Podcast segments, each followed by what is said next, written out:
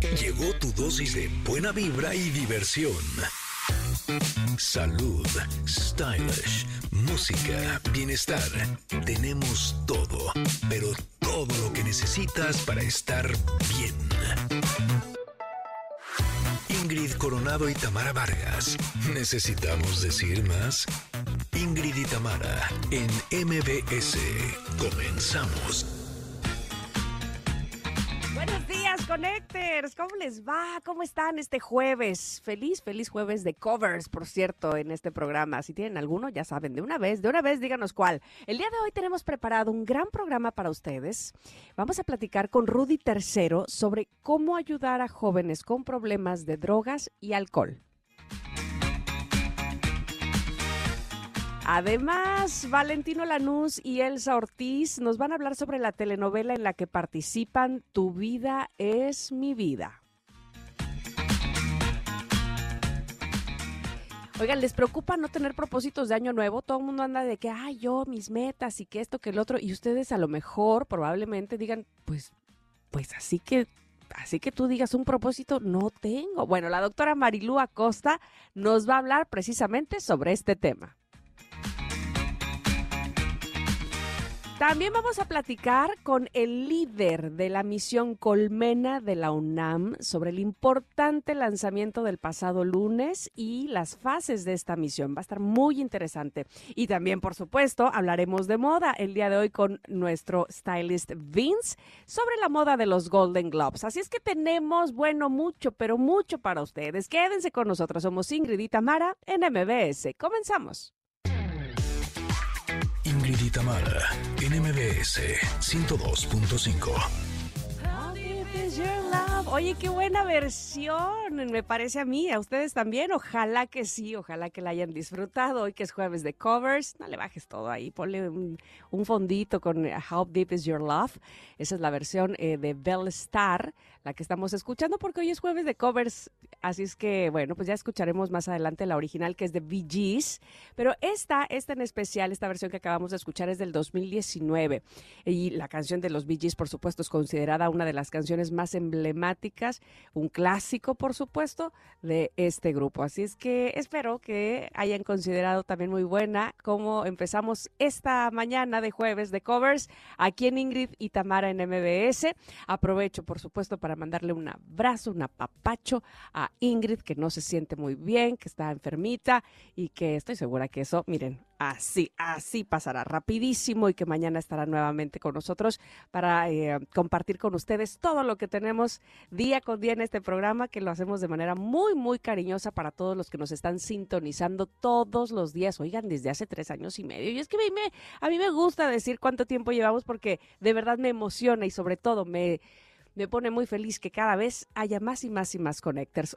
Connectors que se, que se sintonizan el 102.5 MBS en Ciudad de México, sí, pero también connectors en Córdoba que están sintonizando en EXA 91.3, a quienes también les mando un abrazo grande y fuerte, y de la misma manera, con mucho cariño, a quienes lo hacen, pero en Mazatlán, sintonizando EXA 89.7. Bienvenidos también sean todos ustedes. Qué gusto saberlos con nosotros. Y por supuesto, en diferentes partes, no solamente de nuestro maravilloso país, sino del mundo a través de las plataformas digitales, porque, ah, bendita la tecnología que nos hace llegar hasta donde ustedes se encuentren. Y además escucharnos, ya saben, eh, en versión podcast a la hora que a ustedes les acomode mejor en los segmentos que les acomode mejor, que les guste más, que quieran repetir, que quieran volver a escuchar, también lo pueden hacer así gracias a la tecnología.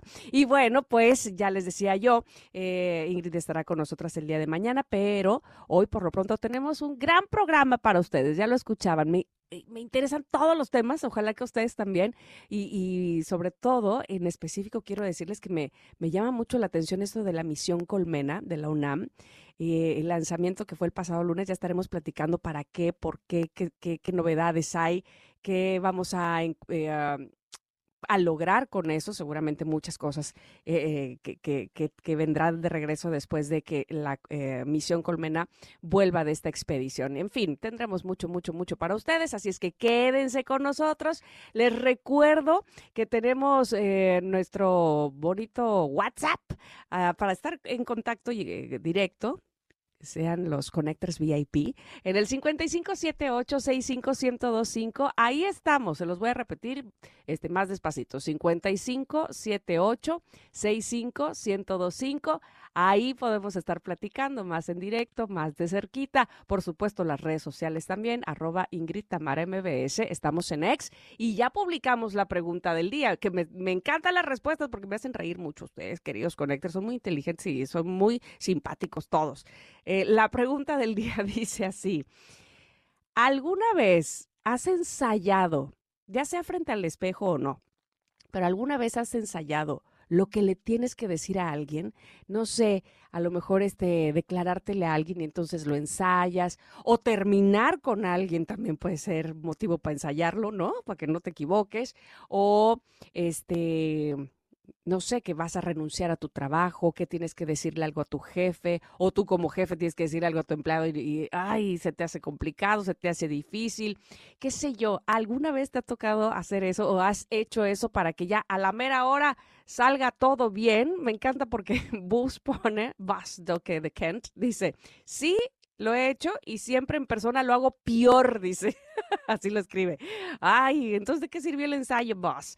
Eh, Sadia dice, no, regularmente ensayo, pero no frente al espejo porque me doy risa. Oh, que la canción. Bueno, ya están llegando los mensajes, lo cual me encanta. Ustedes pueden hacerlo también respondiendo la pregunta del día en arroba Ingrid Tamara MBS y como les decía en el WhatsApp 5578 65 1025. Bueno, pues ahí están. Vamos a estar esperando, por supuesto, sus comentarios. Por lo pronto nos vamos a ir a un corte. Vamos a regresar que tenemos comentarot para ustedes. Así es que quédense, que tenemos de verdad muchas cosas el día de hoy, que es jueves, aquí en el 102 2.5. Somos Ingrid y Tamara. Es momento de una pausa. Ingrid y Tamara, en MBS 102.5.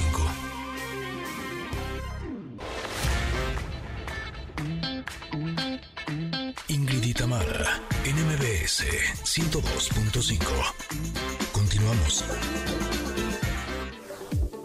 Estamos ya en la sección del comentarot y el día de hoy, fíjense qué, carta nos salió muy linda de El oráculo La voz de tu alma, escrito por Fer Broca. Querido Fer Broca, te extrañamos, ojalá regreses pronto. Y también por Natalia Sis, ilustrado por Carla Alcazar.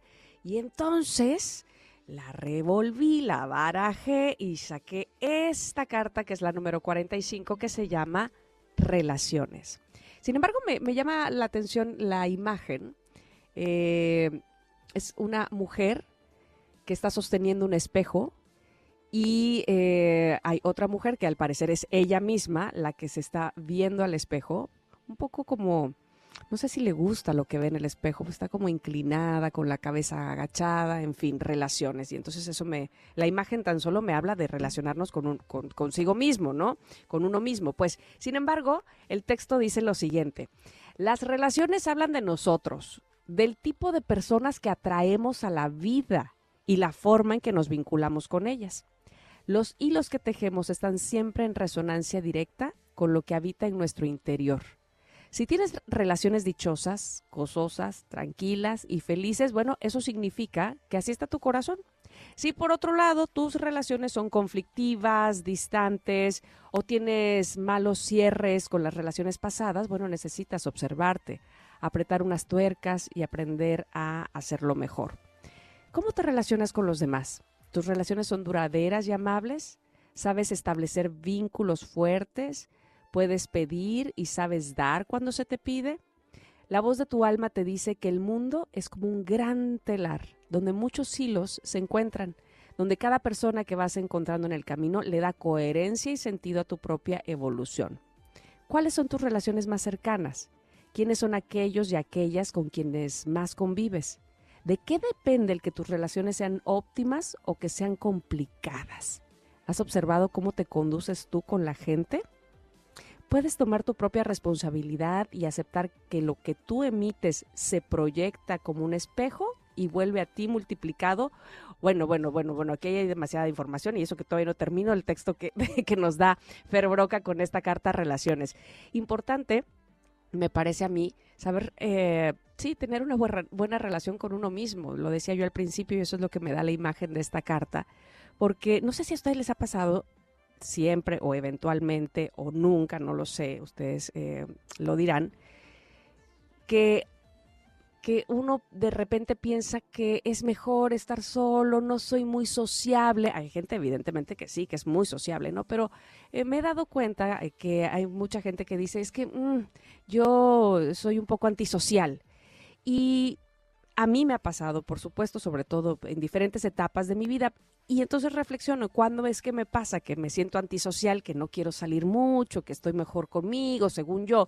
y precisamente tiene que ver con que la relación conmigo misma no está tan bien que a lo mejor ando de capa caída, que no he eh, indagado demasiado o profundizado sobre todo qué es lo que me pasa y cómo podría solucionarlo, porque en cuanto lo hago, en cuanto tengo una buena relación, me acerco a mí y resuelvo ciertos problemas, eso mismo hace que quiera salir al mundo y que quiera relacionarme con más personas. Entonces, no sé si ustedes se identifican con eso, pero, pero sí, eh, me, sucede que cuando más introvertida me siento, cuando siento que no puedo sostener eh, una conversación o una relación o estar más de, no sé, un par de horas en una eh, fiesta, en alguna reunión, tiene que ver más conmigo con cómo tengo esa relación conmigo, que cómo estoy por dentro, pues que no lo he analizado, que no lo he confrontado, que no lo he resuelto.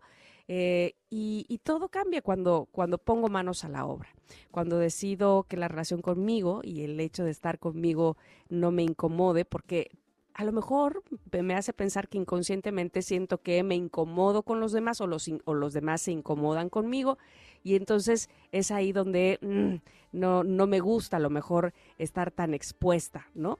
Y, e insisto, cuando las cosas van bien, cuando este, no hay tanta telaraña en la cabeza, cuando los hilos están bien tejidos dentro de mí, entonces sí, quiero salir, quiero fomentar inclusive eh, la amistad y tener nuevas relaciones. Afortunadamente las relaciones que tengo actualmente pues han sido o son más bien eh, profundas, eh, llenas de cariño, eh, por, muchos, muchos años. Se han dado cuenta también que evidentemente uno va cambiando de amistades y las relaciones se van volviendo distintas, depende también de las actividades y del contexto y de la circunstancia el que estemos viviendo. Sin embargo, cuando uno vuelve la vista atrás y cuando te reencuentras, digámoslo así, con gente de tu pasado que, que resultó ser un buen amigo, probablemente ya no hay mucho que eh, muchos puntos de unión. Sin embargo, siempre se da la satisfacción de saber que se, que se mantuvo la amistad o que en algún momento se pudo haber contado con esa persona y que ahora solamente a lo mejor los une el, recuerdo. En fin, eh, es un buen momento, me parece a mí, es un buen día, hoy que ha salido esta carta del oráculo de la voz de tu alma, para ver cómo estamos relacionándonos no solo hacia afuera, no solo con los demás, sino, insisto, nosotros mismos, que cómo, cómo lo estamos pasando en la solitud que no en la soledad cómo nos estamos llevando, cuál es nuestro soliloquio, cuáles esas, son esas cosas que nos decimos, qué tan buenos amigos somos de nosotros, porque evidentemente ese será el amigo que nos acompañará el resto de nuestra vida. Así es que bueno, pues demos un, un paseillo por nuestro interior y voy a terminar de leer justo lo que dice aquí. Dice, enumera cuáles son tus relaciones más cercanas y observa qué es lo que tú das y qué es lo que tú tomas. Permite tomar en consideración qué es lo que te falta de una relación. Al saber qué es lo que te falta, en lugar de pedírselo al otro, dáselo tú y observa qué pasa en la relación una vez que lo hayas hecho. Y así, así cerramos esta carta que, por cierto, como todos los días, estará compartiéndose en nuestras redes sociales, arroba Ingrid Tamara MBS, ya saben, ahí en X, que ya los vi que están muy prendidos escribiendo y eh, la, la, pregunta del día, las respuestas de la pregunta del día, me da mucho gusto, al ratito las voy a leer. También vamos a compartir eh, esta carta en nuestro WhatsApp 5578-65-1025 para si la quieren a, su vez compartir o reflexionar más sobre ella o tenerla ahí presente para recordarnos qué tal, qué tan buena relación tenemos con nosotros. ¿Ok? Vamos a ir al corte. Vamos a regresar también, que tenemos mucho para ustedes el día de hoy. Les recuerdo que es jueves de covers. Si tienen alguno que, por cierto, me estaban preguntando, Casa Celis aquí en, en X me preguntaba que si podía volver a decir quién cantó el cover con el que abrimos. Bellstar, Bellestar se llama, se llama el grupo que canta la canción de How Deep Is Your Love en esta versión, en este cover con el que abrimos el día de hoy este programa. Bueno, pues ahora sí, nos vamos al corte y regresamos. Lo que ustedes escuchan es Ingrid y Tamara en MBS. Es momento de una pausa. Ingrid y Tamara en MBS 102.5.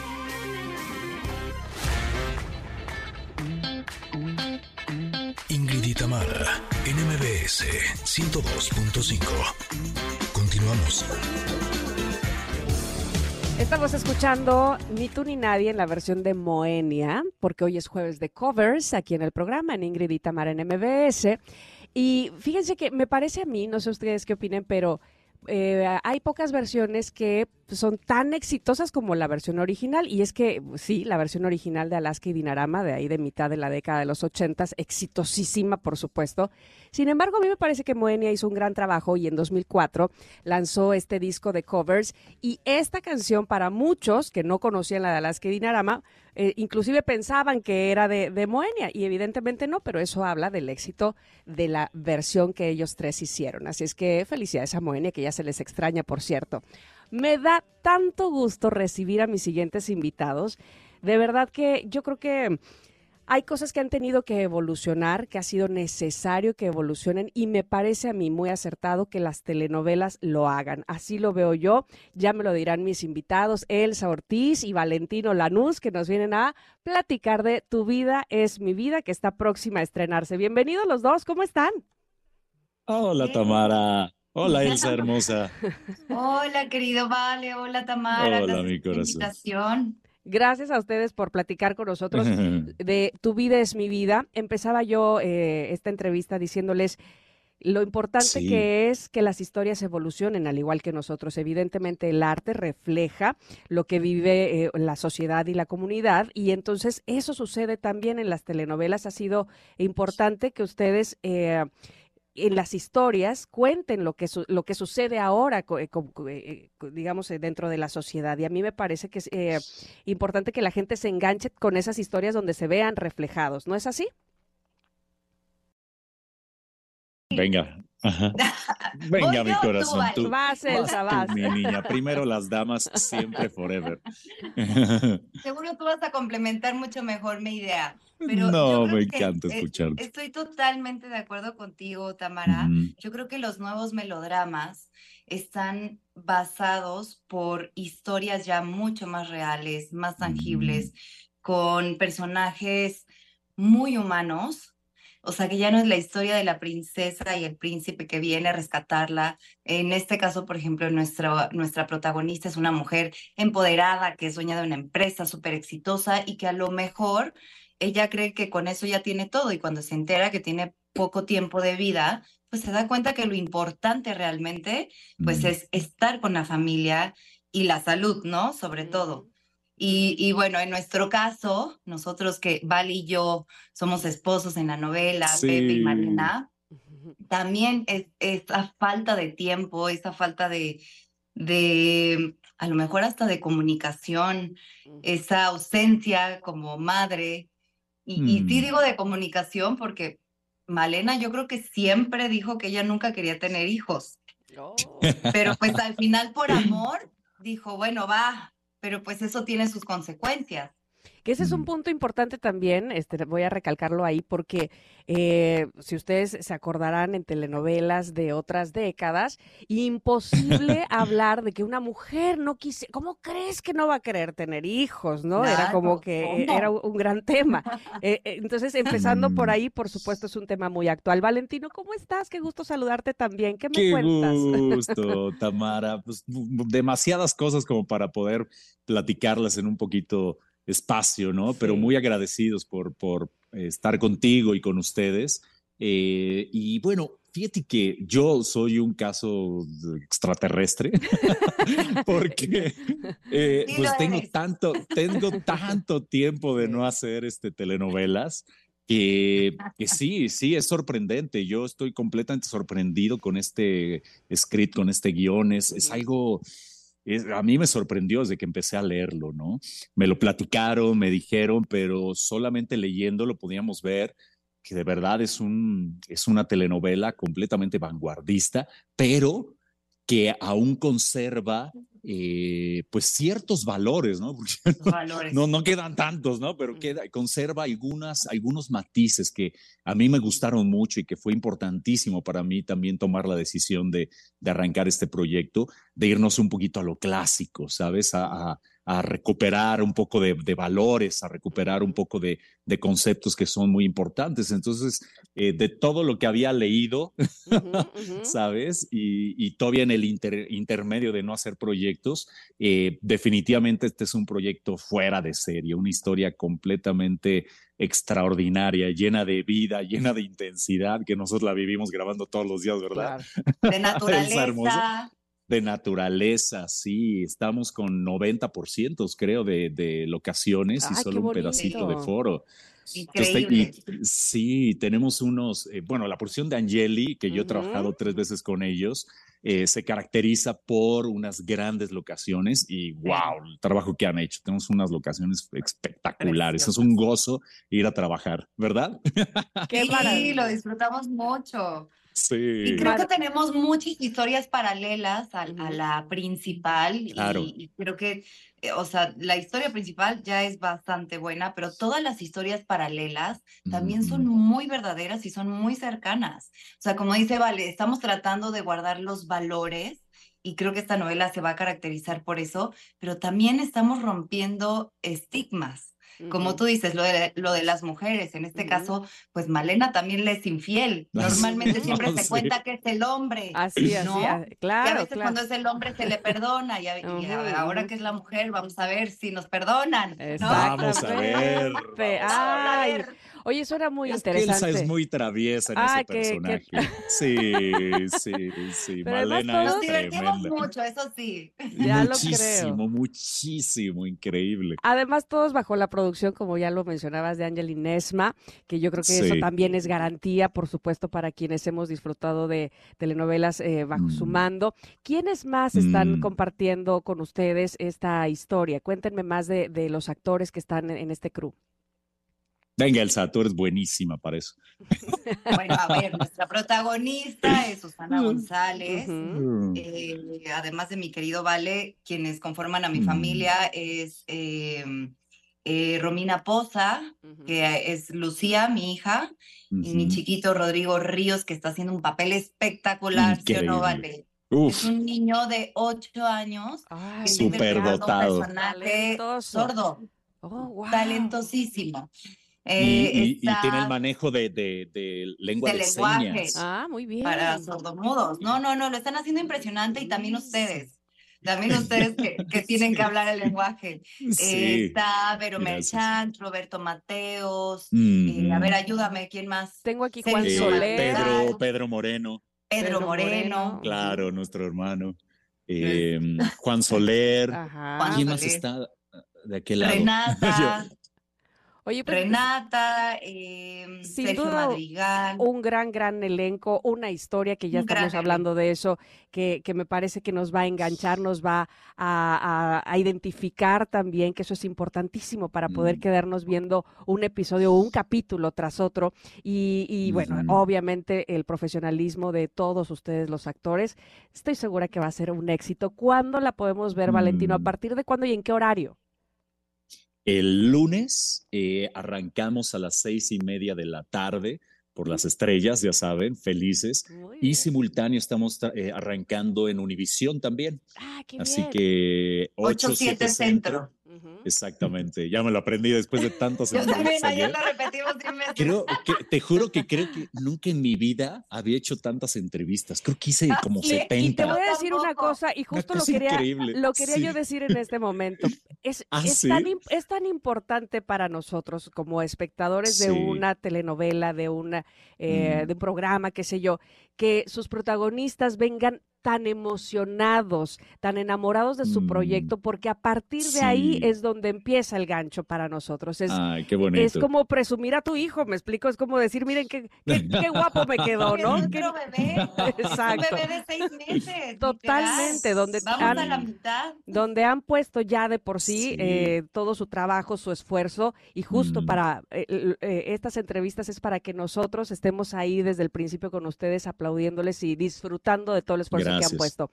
Gracias a ustedes. Qué bella, Tamara. Estaremos el lunes 15. Muchas gracias.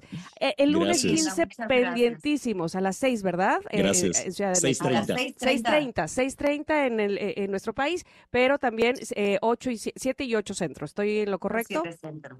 Perfecto, pues ya me lo aprendí yo también, ¿ya ven? Para, para, no, para no perdérmela.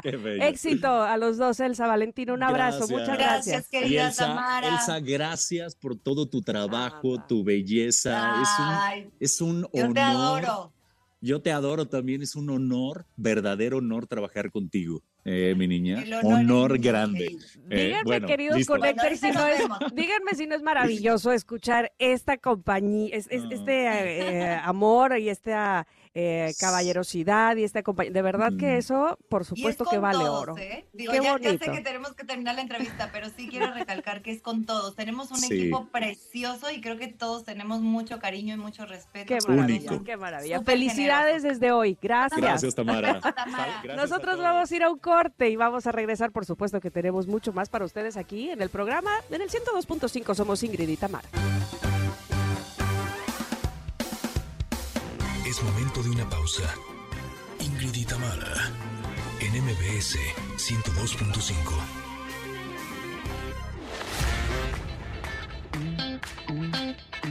Ingrid y Tamara, en MBS 102.5.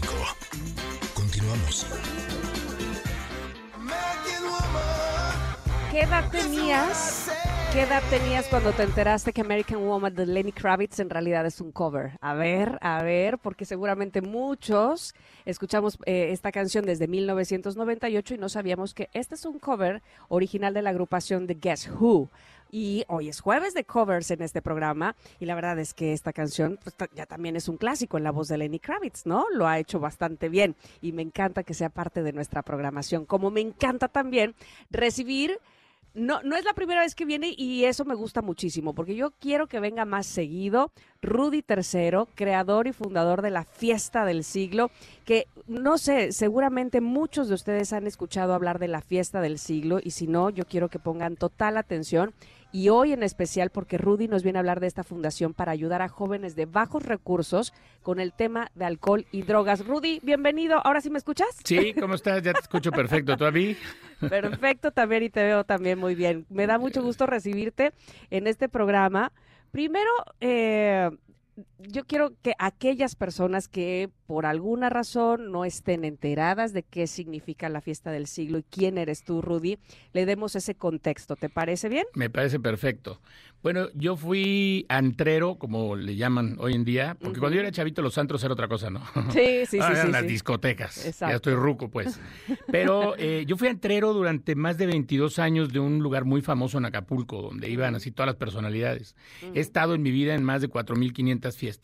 Entonces se me ocurrió hacer un evento en donde le pudiéramos decir a los jóvenes todo lo que tienen que saber para poder salir de fiesta porque es una etapa muy padre y nuestros hijos adolescentes o hijas van a salir.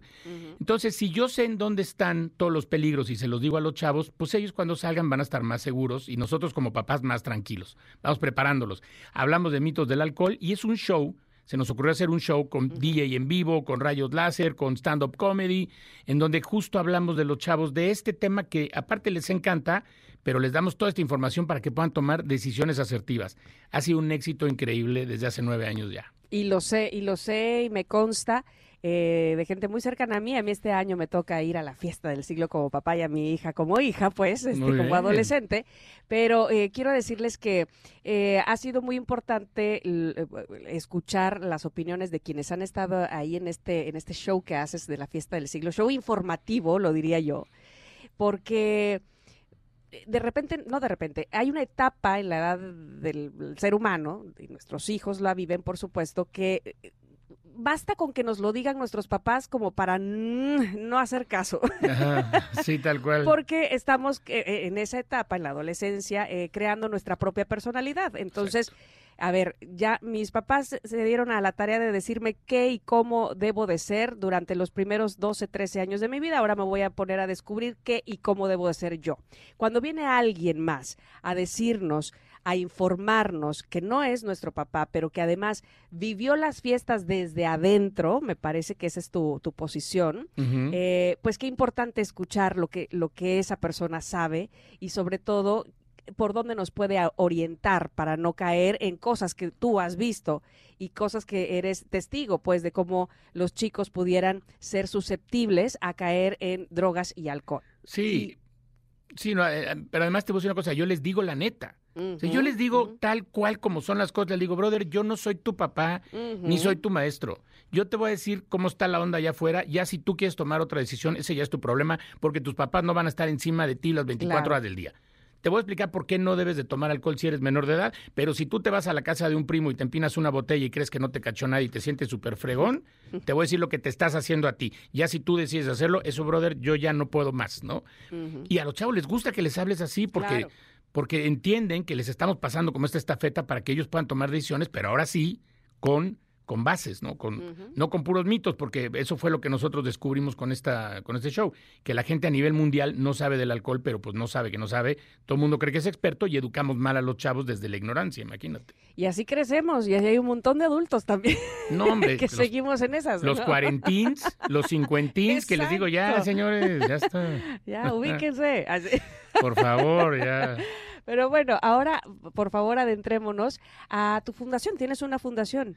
La vamos a lanzar el primero de junio. Eh, no, perdón, disculpa, primero de febrero. Ah, ya, ya. Sí, no sé por qué traigo junio en la cabeza. Primero de febrero lo, vamos a lanzar eh, aquí, en, aquí en Polanco. Y lo que pasa es que, sabes, yo trabajo mucho con el DIF y con, y con muchas instituciones de gobierno. Vamos a muchas escuelas de, de este, públicas en, en zonas pues bien complejas. Y en varias ocasiones yo dono muchas conferencias. O sea, yo cuando ya estoy ahí les regalo otra. He donado en total, no sé, quizás unas 50 conferencias para más de 7 mil personas. Pero muchos me piden ayuda. Y como esto es un show, pues les dije, yo les prometo que voy a buscar la forma de que podamos llegar a dar este, este mensaje tan importante a más chavitos. Entonces, después de un año de estar gestionando la, la, fundación, por fin la vamos a lanzar ya primero de febrero. Van muchas personalidades, mucha gente, van artistas, van influencers.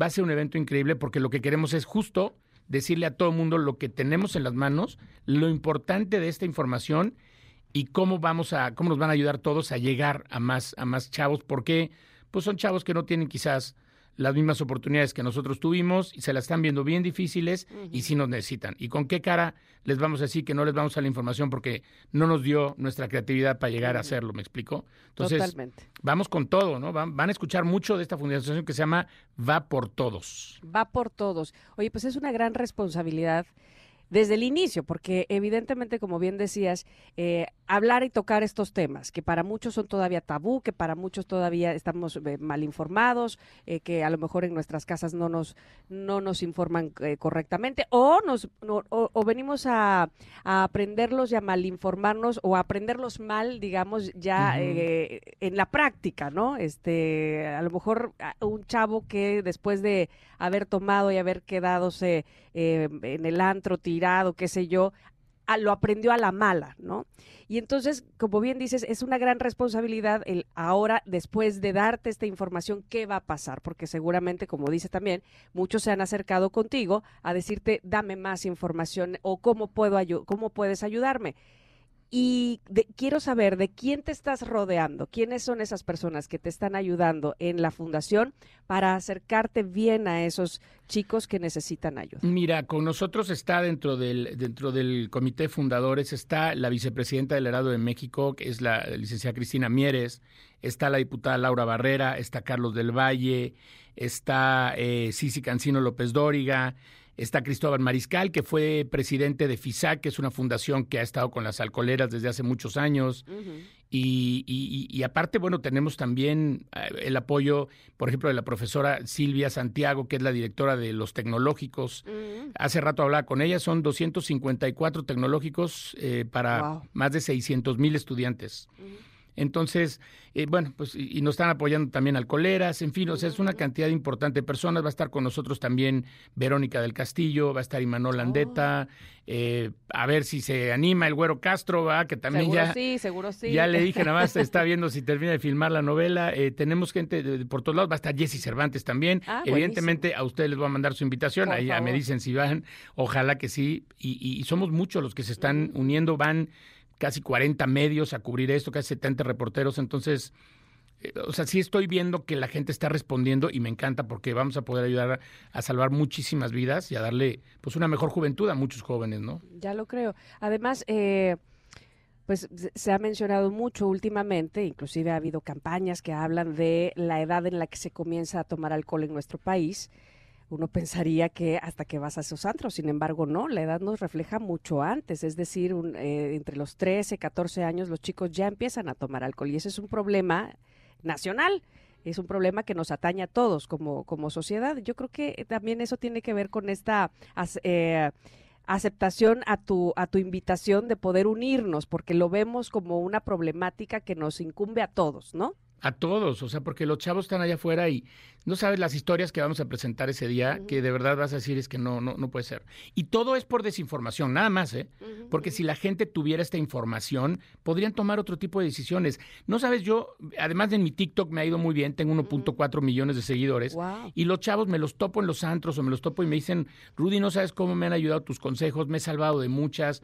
¿Por qué? Pues porque a ellos les gusta salir, pero tampoco quieren ponerse en riesgo. Pues oye, tampoco son tontos es su vida y no quieren ponerle en riesgo ni echar a perder su futuro como quizás los chavitos de Puebla, ¿no?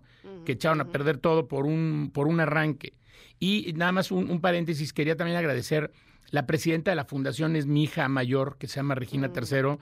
Me encanta también que pues, los jóvenes, digo, ella tiene 25 años, terminó la carrera de mercadotecnia, pero está haciendo un trabajo increíble y está súper metida con esto. Entonces, imagínate, yo como papá, también qué, qué orgullo que tener a tus hijos ayudando de este lado, ¿no? Para poder darle más a la sociedad y a los jóvenes. No cabe duda que el ejemplo arrastra, ¿verdad? Así es, así es, así y lo has hecho por tantos años que pues eso es lo que han vivido tus hijas, no sé si tengas hijas, solamente hijas e hijos, pero vamos, pues, que, que lo ven contigo y por supuesto eh, entienden de, de la importancia de la problemática. Dime, eh, con base en todos los años que tienes de experiencia, ¿cuál crees, cuál consideras que es eh, el punto principal que hay que atacar? Es decir, hablabas de la desinformación, pero ¿cuál es el mayor mito que tienen los chicos con respecto al alcohol? Mm, te voy a decir, y, todos van a estar de acuerdo conmigo, toda la audiencia, la velocidad a la que beben. O sea, mm. ¿cuál es la prisa? ¿Por qué se voltean la botella y le cuentan hasta el 35? ¿Qué es lo que pasa con esta, eh, con, los chavos hoy en día, con esa generación, que son una generación que está acostumbrada a las recompensas inmediatas, porque todo lo viven muy rápido? Quieres una canción, ¿en cuántos segundos puedes tener una en Spotify, no? Entonces, eh, ¿qué es lo que hacen ellos? Ellos llegan a un, a un lugar y lo que ya quieren es sentir la borrachera. Entonces, dicen, ¿por qué me tengo que esperar una hora a sentirme borracho si me puedo empinar la botella o echarme cinco shots? Entonces llegan a sus graduaciones y a todos lados a donde van es como, oye, brother, bájale un poquito. Es una muy mala idea tomar alcohol rápido y yo les explico. Te voy a poner un ejemplo rápido, ¿no? Para que sea muy claro. Es como un platillo de comida que le falta un poco de sabor. Pues agarras el salero, le pones tantita sal, se potencian los sabores. Imagínate que tu forma de pensar fuera, wow, esto hizo que me supiera mejor el platillo, pues le voy a echar todo el, todo el salero, para que esto me sepa a gloria. Pues no, no es así, así no funciona. El alcohol hace un poco lo mismo, ¿no? Un poco de alcohol en el cerebro, una cierta cantidad, genera dopamina. Pero si te pasas, el cerebro hace cortocircuito y no puedes ya llevar ninguno de sus procesos correctamente.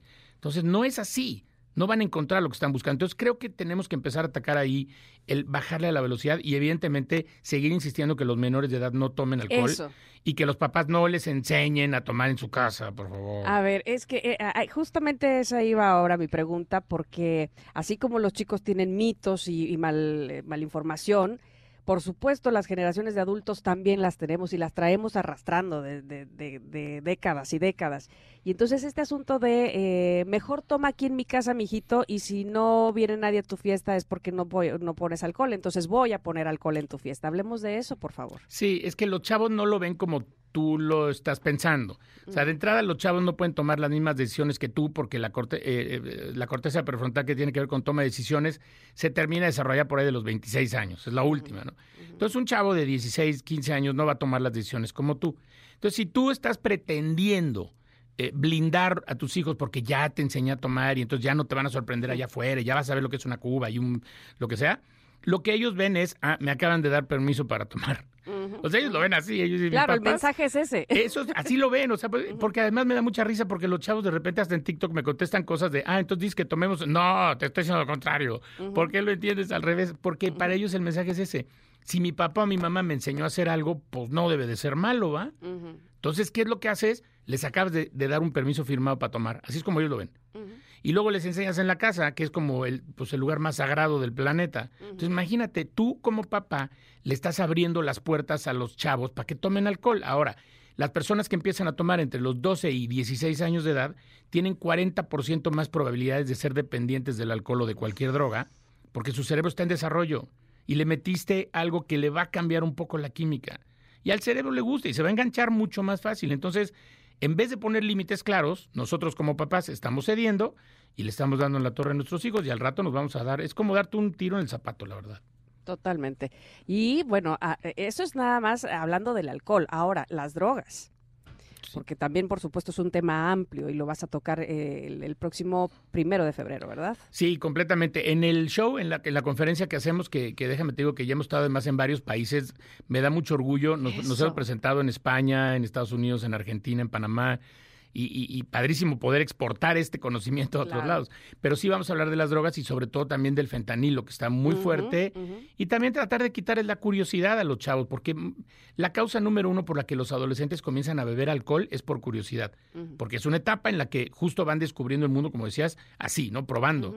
Pero también queremos quitarles de cuajo, o sea, de raíz, la curiosidad de, de probar una droga, porque pues no, no, no, ahí sí no te va a llevar a nada. Y si le ponen fentanilo, olvídate esa cosa es 50% más, 50 eh, veces más poderosa que la, que la, que la heroína. Entonces. Qué impresionante. Y, y por supuesto tiene mucho que ver esto que dices de la sensación inmediata. ¿no? De recibir inmediatamente eh, el cambio, la estimulación, el, poder ponerme high o, o, como se pongan los chicos. Así es que, bueno, pues hablar desde ese punto me parece totalmente importante y sobre todo, sobre todo con una persona que tiene amplio conocimiento como tú y amplia experiencia en, en estos temas. Así es que, por favor, si tienen oportunidad, ¿dónde te vas a presentar para que estén ahí pendientes eh, padres y también este, chavos? Pues mira, en mi página lafiestadelsiglo.com vamos a estar poniendo los lugares donde nos vamos a presentar. Aquí en la Ciudad de México vamos a tener un evento abierto al público en un lugar que se llama Asha, en el sur de la Ciudad de México. Chequenlo bien para que vayan apartando sus lugares porque gracias a Dios se llena muy rápido. Vamos, la semana que entra me voy a Torreón, vamos a estar en, en, Monterrey, vamos a estar en León, vamos a estar en muchos lugares. Pero bueno, para que vayan viendo en dónde me voy a presentar y vayan, y vayan gestionando eh, pues los lugares, ¿no? Pero aquí en la Ciudad de México, en 11 de marzo. 11 de marzo en el Asha. Ok, es correcto. Ahí está. Oigan, y sabes qué, este, estaría yo creo que muy prudente decirles, si alguien quisiera invitarte también a eh, la escuela de mi hijo necesita una, esta conferencia, esta es la buena, no una, esta, la fiesta del siglo, ¿dónde te localizan? ¿Ahí mismo en tus redes? Sí, nosotros vamos a toda la República y nos presentamos en cualquier escuela y montamos todo como si fuera un antro, es muy divertido, la verdad. Muy divertido. Mis redes sociales son arroba Rudy tercero F, porque me pido tercero Fabre, entonces tercero F. Así estoy en Instagram y en TikTok. En Instagram, si me mandan mensaje por ahí, si contesto. TikTok ya no, porque me llegan demasiados, no, no, no me alcanza, alcanzo a leer. o también en mi página, lafiestadelsiglo.com, pueden eh, meterse y ahí también hay cómo nos pueden localizar. Oye, importante decir que haces dos tipos de conferencia, una para padres y otra para chavos, ¿verdad? De hecho, hacemos tres. Ah, una, a ver, cuéntame. Una para chavos de secundaria, una para mm. chavos de prepa y universidad y otra para papás, porque están viviendo cosas diferentes los tres grupos. Mm, o sea, no le puedo decir lo mismo a un chavito de 12 años que acaba de salir de sexto de primaria a un compadre de 18 que ya está a punto de irse a la universidad y de viaje con los amigos. Están experimentando cosas diferentes. La de secundaria es mucho más de prevención. O sea, trato de convencerlos de muchas cosas de que no hagan. Y los de prepa, pues soy condenado, ya lo están viviendo y les hablo muy duro y, diferente. O sea, sí les jalo la oreja, pero en buena onda, porque lo hago con cariño, pero ellos entienden como por qué lo estoy haciendo.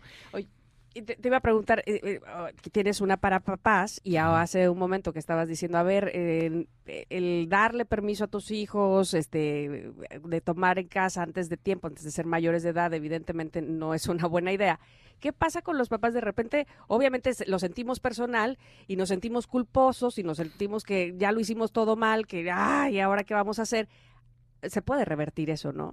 Sí, por supuesto, pero los papás cuando toman conciencia, es que yo además muy chistoso porque yo veo a las mamás luego codeando a los papás, ya ves gordo, te dije, ¿no? Te dije. Entonces, eh, o sea, sí los veo, pero es que mira, yo desde el principio del evento, los papás es muy chistosa, es la que más me gusta a mí dar, porque pues son de mi generación. Claro. Entonces hay, hay stand-up comedy, lo que nos pasaba cuando éramos chavitos, hay música ochentas, noventas, pero además los empiezo a atacar desde el principio, les hago preguntas, todo lo contestan mal y les digo, ya, ve nomás, qué pena, ustedes son los que le enseñan a sus hijos, no saben nada y les pongo así una X y un ruido horrible. Y, encima de todo regañan a sus hijos cuando no tienen idea, ¿no? Entonces se mueren de risa, pero por el otro lado dicen en la torre, pues sí, sí, no sé nada, ¿no? Entonces como que todo lo que les voy diciendo les cae el 20 y al final dicen, sí, tienes razón, o sea, es que no debería yo de hacer esto, me voy a esperar porque sí le estoy dando en la torre, o sea, sí, sí logramos cambiar conciencia. Mm. Esa es la idea, ¿no? Qué bueno, pues me parece maravilloso todo el trabajo que haces desde hace tanto tiempo, Rudy, y agradecerte, por supuesto, que vengas a este programa. También es maravilloso que, que nos hables a todos los connectors de todo lo que puedes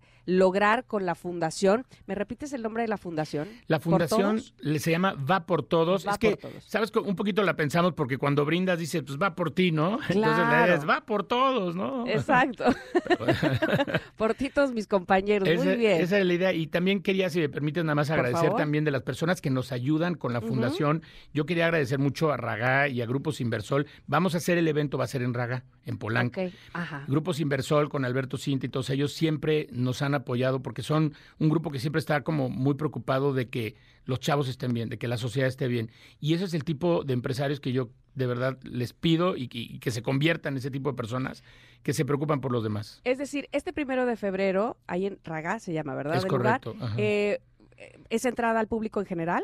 No, no es entrada al público, ese es un evento privado. Ah, pero sí quería, sí quería puntualizar nada más el, el, agradecimiento, porque uno toca puertas y de verdad, o sea, no fue la, o sea, le preguntamos a varios y muchos decían, no, no, no, no, pero Ragaz siempre está con nosotros, eh, ese Grupos Inversores siempre está con nosotros, entonces eso siempre, siempre yo se lo quiero agradecer, así como ustedes, que también siempre nos brindan, nos abren las puertas, nos dejan hablar con el público, eso es lo que necesitamos mil gracias de verdad. Al contrario, gracias a ti por toda tu labor, Rudy, y esta es tu cabina de radio, así es que ya sabes que te esperamos próximamente. Cuando quieras tú me dices y nos organizamos, yo vengo aquí a platicar contigo. Órale, ya está. Bueno, pues Rudy, tercero creador y fundador de la Fiesta del Siglo, y nosotros vamos a ir a un corte, eh, queridos connectors, vamos a regresar porque saben que ya tenemos encima la segunda hora de este programa, aquí en el 102.5, somos Ingrid y Tamara. Es momento de una pausa. Ingrid y en MBS 102.5.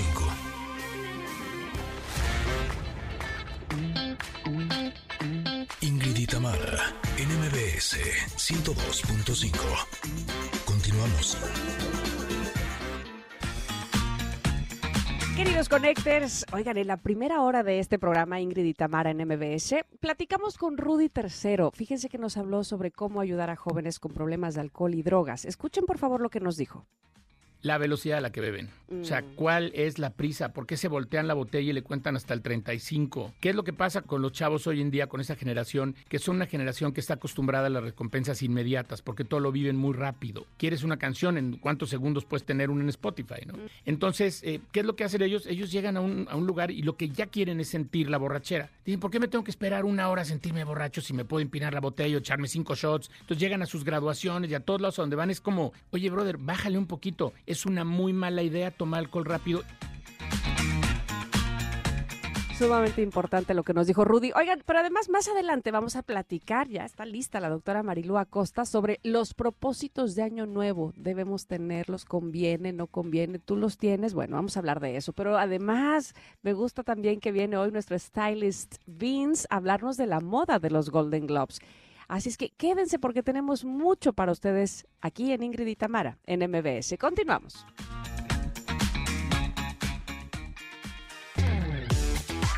Ingrid Tamara, NMBS 102.5.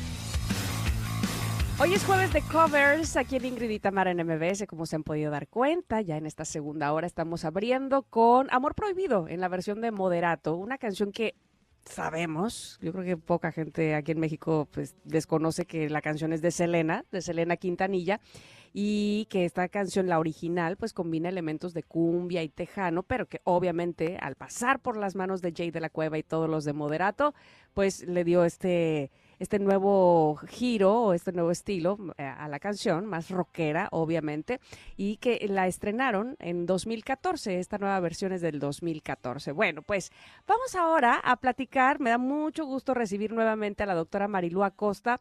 Eh, siempre es, muy agradable platicar contigo, Marilú, porque hoy además tenemos un tema que viene muy al caso, que estamos a principios de año eh, y que viene muy al caso comentar los propósitos de Año Nuevo de repente pudieran ser eh, contraproducentes o pudieran perseguirnos como, eh, como pesadilla, como, sí, como aquel hombre de resplandor con el cuchillo. Y, no tengo propósitos o sí tengo propósitos y tengo que cumplirlos porque ya me ha pasado muchos años que no los cumplo y entonces pudiera ser que lejos de causarnos una satisfacción, pues pudiera causarnos más bien eh, esta alteración o estos nervios de no poder llegar a ellos. Platícanos, por favor, ¿es bueno hacer propósitos para iniciar un año? Es, es, bueno, pero antes que hacer propósitos, tenemos que checar cómo estamos, eh, cómo llegamos, digamos, a, los propósitos. Es decir, llevamos muchos años con los mismos propósitos sin cumplir, llevamos cargando muchas cosas que no hemos podido soltar. O sea, para poder tener cosas nuevas, tenemos forzosamente que soltar eh, cosas del pasado, ¿no? Entonces, mi, mi, propuesta para este, para este 2024 es que antes de hacer un propósito, veamos cómo llegamos al 2024, cuántas frustraciones, cuántas culpas, cuántas eh, vergüenzas así de, ay, es que le dije a todo el mundo que iba a hacer tal cosa, ¿no? Y al final de cuentas no lo logré. Eh, los propósitos de Año Nuevo están total y absolutamente vinculados con el cambio de comportamiento y el cambio de comportamiento desgraciadamente no se da solamente porque cambia el año calendario. Eso estaría increíble. En realidad hay todo un proceso mental, eh, hay todo un proceso psicológico en el cual tenemos que, adentrarnos para poder hacer sobre todo cambios, por ejemplo, dejar algún, algo que no, que no quieres dejar, como por ejemplo mucha gente tiene este propósito de este año ya voy a dejar de fumar. Pero muchas veces las personas consideran el cigarro su mejor amigo. Entonces, no es que quieran dejar de fumar, es que se están imponiendo a sí mismos dejar a su mejor amigo, ¿no? Entonces, más bien aquí lo que habría que ver es por qué el cigarro se convirtió en tu mejor amigo. Eh, cómo vamos a hacer, ahora sí que qué otros amigos tienes como para que entonces puedas soltar el, el cigarro o hacer dieta, o eh, hacer ejercicio, o cambiar de, trabajo. O sea, hay muchas cosas que, mm, sí tenemos ganas de tener, pero no tenemos forma, eh, no, no sabemos cómo construir el camino hacia allá. Y por eso siempre está la frustración y siempre están estos memes de, ah, eh, pues empiezan más o menos a circular por ahí de octubre, noviembre, en donde vas tachando tus propósitos y vas disminuyendo tus expectativas. Y modificándolos. Ajá, y eso al final de cuentas no se siente tan bien, ¿no? En lugar de empoderarte, en lugar de decir, es, o sea, me estoy acercando a mi meta, pues te dicen, eres un loser, y no es cierto, no, la verdad no es así. Sí, porque definitivamente, ahora me pongo a pensar, hemos logrado cosas sin necesidad de proponernosla el último día de diciembre, es decir, ahora que hablabas del cigarro.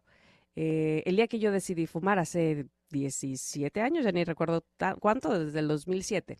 Pero cuando yo decidí de fumar no necesito ser primero de enero.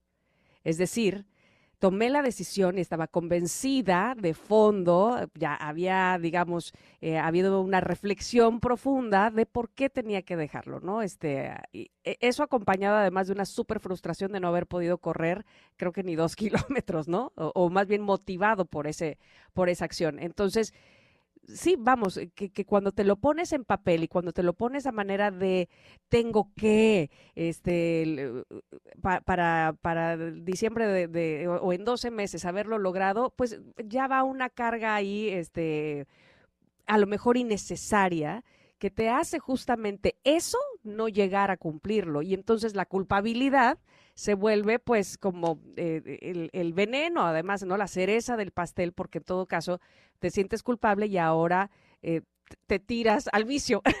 no, no quiero decir así, pero bueno, pero, pero recurres más en todo caso.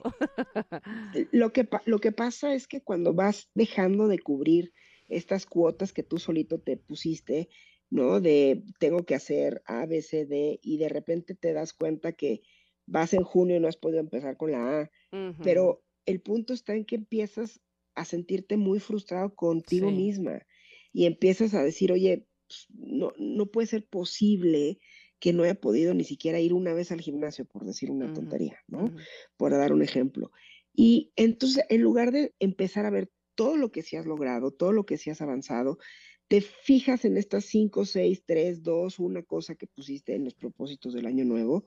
Y una cosa es y, creo que aquí hay que hacer la diferencia. Una cosa es pedir un deseo, ¿no? Así de, ah, pues este es un deseo. Y sabes que hay muchas cosas que tienen que suceder para que ese deseo se cumpla, ¿no? Entonces, no es 100% tu responsabilidad. Si no se va cumpliendo, no pasa nada, porque no es 100% tu responsabilidad. Las metas es cuando sabes perfectamente bien hacia dónde tienes que caminar y qué tienes que hacer para alcanzar una meta o dos o tres. Y estas metas normalmente son verificables, medibles y son muchísimo más eh, fáciles de, alcanzar, ¿no? Eso es, mucho más, digamos, una, una planeación estratégica. Y los propósitos, todos recaen en ti, absolutamente mm. todo recae en ti. Y aquí es en donde, en lugar de empujarnos a ser mejor personas, de acuerdo a lo que nosotros queremos ser mejores personas, ¿no? No hay un estándar así de, ay, una mejor persona es esta, ¿no?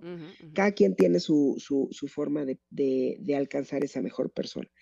Y, y cuando tú dices, es que no lo he podido hacer, y entonces en lugar de decir, vamos a seguir caminando, como tú bien dices, te avientas al vicio o te, o te sientas o empiezas a, a mandar todos estos memes de, no, pues es que ya taché esto, ya no eran bajar cinco kilos, ya era bajar, este, eh, ya no subir, o sea, empiezas a modificarlos, pero no los modificas.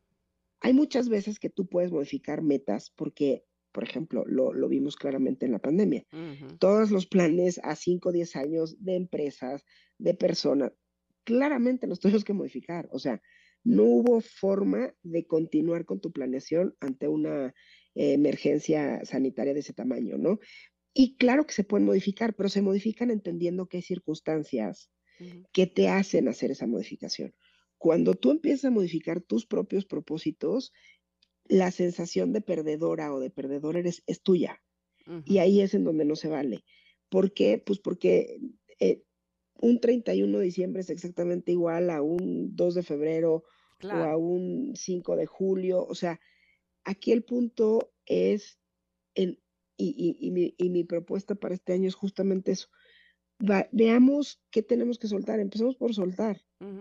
Y empecemos por hacer un análisis de lo que tenemos que soltar. Y es un poco como cuando te fijas en tu ropero y, y dices, hace cinco años que no me pongo esta camisa, pudiera sacarla de mi closet, ¿no? Este, hace dos años que este pantalón, pues la verdad es que ya no me queda bien, eh, o lo despintaron eh, lavándolo, o, o sea, hay muchas razones por las cuales sacas la, ropa y cuando empieza a hacer espacio en tu closet, entonces puede llegar nueva ropa, puede llegar una nueva moda. Claro, una nueva prenda. Marilu, dime una cosa, ¿crees que sería, una buena idea que dentro de los propósitos tuviéramos o nos, nos planteáramos un margen de error? Lo, lo, digo porque, bueno, ya poníamos el ejemplo del cigarro, evidentemente del, del, gimnasio, como los más clásicos, pero por ejemplo, mi propósito es hacer las paces con tal familiar, es decir, ahora voy a hablar mejor con esta persona, eh, tendré mucho más paciencia, qué sé yo. Y entonces en determinado momento no sucede. No pasó. Otra vez nos peleamos, otra vez nos mandamos al cuerno y este y otra vez la relación quiere decir que no se pudo. Y entonces hoy 5 de marzo quito ese propósito porque porque salió mal y probablemente pensar en que hay un margen de error que puede eh, haber en, dentro de estas ganas de este, este, esta intención de hacerlo bien, pues no siempre va a salir bien del 1 al 10, ¿no? Paso 1, paso 2, paso 3. Podemos regresar al paso 2 y luego avanzar otros 4. Es decir, darnos ese chance también con el cigarro, por ejemplo. Bueno, hoy recaí, pero mañana vuelvo a empezar. Mañana otra vez estoy eh, con lo que ya había logrado, qué sé yo. ¿Tú crees que sea una buena idea? Yo creo que sí, y en todo caso, más bien, eh, los propósitos no, no son eh, o no deberían de ser eh, grandes metas y, grandes frases, ¿no? Mm. Yo creo que más bien deberíamos de sentarnos a reflexionar en cualquier momento del año y si es el 31 de diciembre, pues también está bien, pero deberíamos de reflexionar qué se necesita para llegar a ese propósito. Por ejemplo, en, esta, en este caso de llevarme bien con algún familiar o de reconciliarme con una persona que es importante para mí. Bueno, de entrada, tenemos que entender que el 50% nos pertenece y el otro 50% le pertenece a la otra persona, ¿no? Entonces, ¿qué sí podemos hacer de nuestro 50%? Si en nuestro 50% está, híjoles, le voy a hablar por teléfono, lo voy a saludar o la voy a saludar, o en la siguiente reunión familiar me voy a sentar a tomar café con esta persona. Si ya hiciste eso, si ya tomaste esa acción, quiere decir que tú ya hiciste parte de lo que tú en tu 50% te pertenece y es tu, y es tu responsabilidad. El otro 50% no puedes controlarlo, porque no puedes obligar a nadie a hacer lo que tú quieras, aunque mucha gente le encantaría controlar a todo el mundo, pero la verdad es que no. Entonces, ahí sí deberíamos de poder decir, mira, yo en mi 50% sí le llamé por teléfono, sí este, me senté a tomar el café, eh, sí le llevé una gelatina o lo que sea, y entonces vas palomeando y vas diciendo, oye, ¿sabes qué? Este propósito, pues sí lo cumplí, al final de cuentas. No tiene el resultado que me hubiera gustado, pero no quiere decir que yo no hice cosas, ¿no? Y entonces cuando nosotros vamos palomeando cositas y vamos dándonos cuenta de que sí vamos adquiriendo o alcanzando ciertos pasos, eh, ciertos compromisos con nosotros mismos, entonces en ese momento nos empezamos a empoderar y, somos más capaces de lograr cosas. Porque no estamos simple y sencillamente diciendo fracaso, fracaso, fracaso, estamos diciendo éxito, éxito, éxito. Y eso nos lleva incluso a modificar el propósito de decir, bueno, si no logré, eh, si es el 50% de esta persona no se logró, pero yo sí logré mis 50, te puedes poner otros, otras, otras eh, metas, ¿no? Decir, bueno, pues lo voy a seguir intentando, no me pasó nada de, de, seguirle intentando. Ahora en lugar de gelatina, pues le voy a comprar una paleta, ¿no? Ahora le voy a comprar un cuaderno o le voy, eh, o le voy a regalar unos boletos del cine, no sé.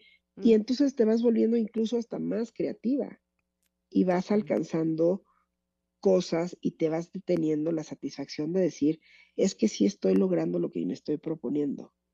Y cambia por completo tu año. Totalmente. Y, como bien dices, como enfocarse en lo que sí estamos pudiendo hacer, porque además, después de, me parece a mí, de, de, alcanzar el propósito, de llegar a la meta, pues también existe esta parte de sostenerla o de mantenernos ahí, ¿no? Y entonces, cuando, no sé, este, llega junio, julio, y sí fuiste al gimnasio, a lo mejor no los cinco, seis días que tenías planeados, pero bueno, antes no ibas ninguno y ahora vas dos o tres a la semana. Ese ya es un logro, eso es eh, estar alcanzando el propósito y, y a partir de ahí, digamos, ya no empiezas de cero el resto del año, ¿no? Cuando te vas dando cuenta de que sí puedes hacer ciertas modificaciones, entonces te vas, te vas justamente empoderando y te puedes poner metas más complejas, ¿no? Entonces, eh, estos cambios radicales de ya me voy a meter al gimnasio, voy a ir toda la semana, cinco días o seis días, o Es más, siete. ¿Quién me está diciendo que tengo yo que, que descansar, no? O sea, siete soy atleta de alto rendimiento. Pero si vas una vez cada 15 días y antes no ibas nada, eso ya es un avance claro. ¿no?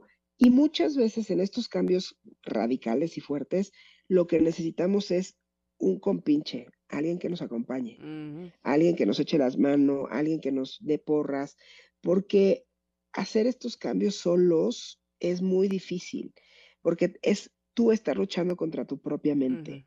Y tú estar luchando contra tus creencias y contra las barreras, porque por algo no estás yendo a, hacer ejercicio, ¿no? Hay, algo que está haciendo que no lo hagas. Y muchas veces el poder platicar con alguien o el que alguien pase por ti a tu casa o se queden de ver en el parque o en el gimnasio, donde sea, entonces ahí es cuando dices, bueno, a lo mejor es un poco un truquito, no lo estoy haciendo por mí, lo estoy haciendo por esta persona, no lo estoy haciendo por mí, lo estoy haciendo por convivir. Y entonces como que vas sorteando las creencias que tiene tu cuerpo, que tienes tu cerebro. Y entonces cuando empiezas a agarrar el ritmito de ir y de platicar y de hacer ejercicio y de sudar y decir, ay, no estuvo tan mal, este, me siento bien, pero si tú quieres ir al gimnasio y en la primera semana tener cuadritos en el abdomen, ya perdimos por completo. De acuerdo, totalmente. Bueno, te, te, quiero agradecer muchísimo, Marilu, que estés con nosotros siempre que, que estemos solicitando, por supuesto, de ti y de tu sabiduría y tu información. Y bueno, desgraciadamente el tiempo es corto eh, para efectos del aire, pero afortunadamente te podemos leer en tu columna de Opinión 51, ¿cierto? Ahí está todo, toda la información. Bueno, pues que tienes esta columna que además estás escribiendo justamente sobre esto, sin propósitos de año nuevo, léanla y sígala. ¿Dónde pueden seguir, Marilu Acosta? Es arroba marilu-acosta. Ahí está. perfecto, perfecto. Pues te agradecemos mucho y ojalá que vuelvas pronto por aquí. Nos dará mucho gusto recibirte nuevamente y platicar contigo. Gracias, doctora Marilu Acosta. Vamos a ir a un corte, vamos a regresar. Gracias por sus respuestas a la pregunta del día en ex, arroba Ingrid MBS y también en el WhatsApp, ahí los estoy leyendo, ¿eh? 5578-65125. Regreso con ustedes. Somos Ingrid Tamara en MBS. Es momento de una pausa. Ingrid y Tamara en MBS 102.5.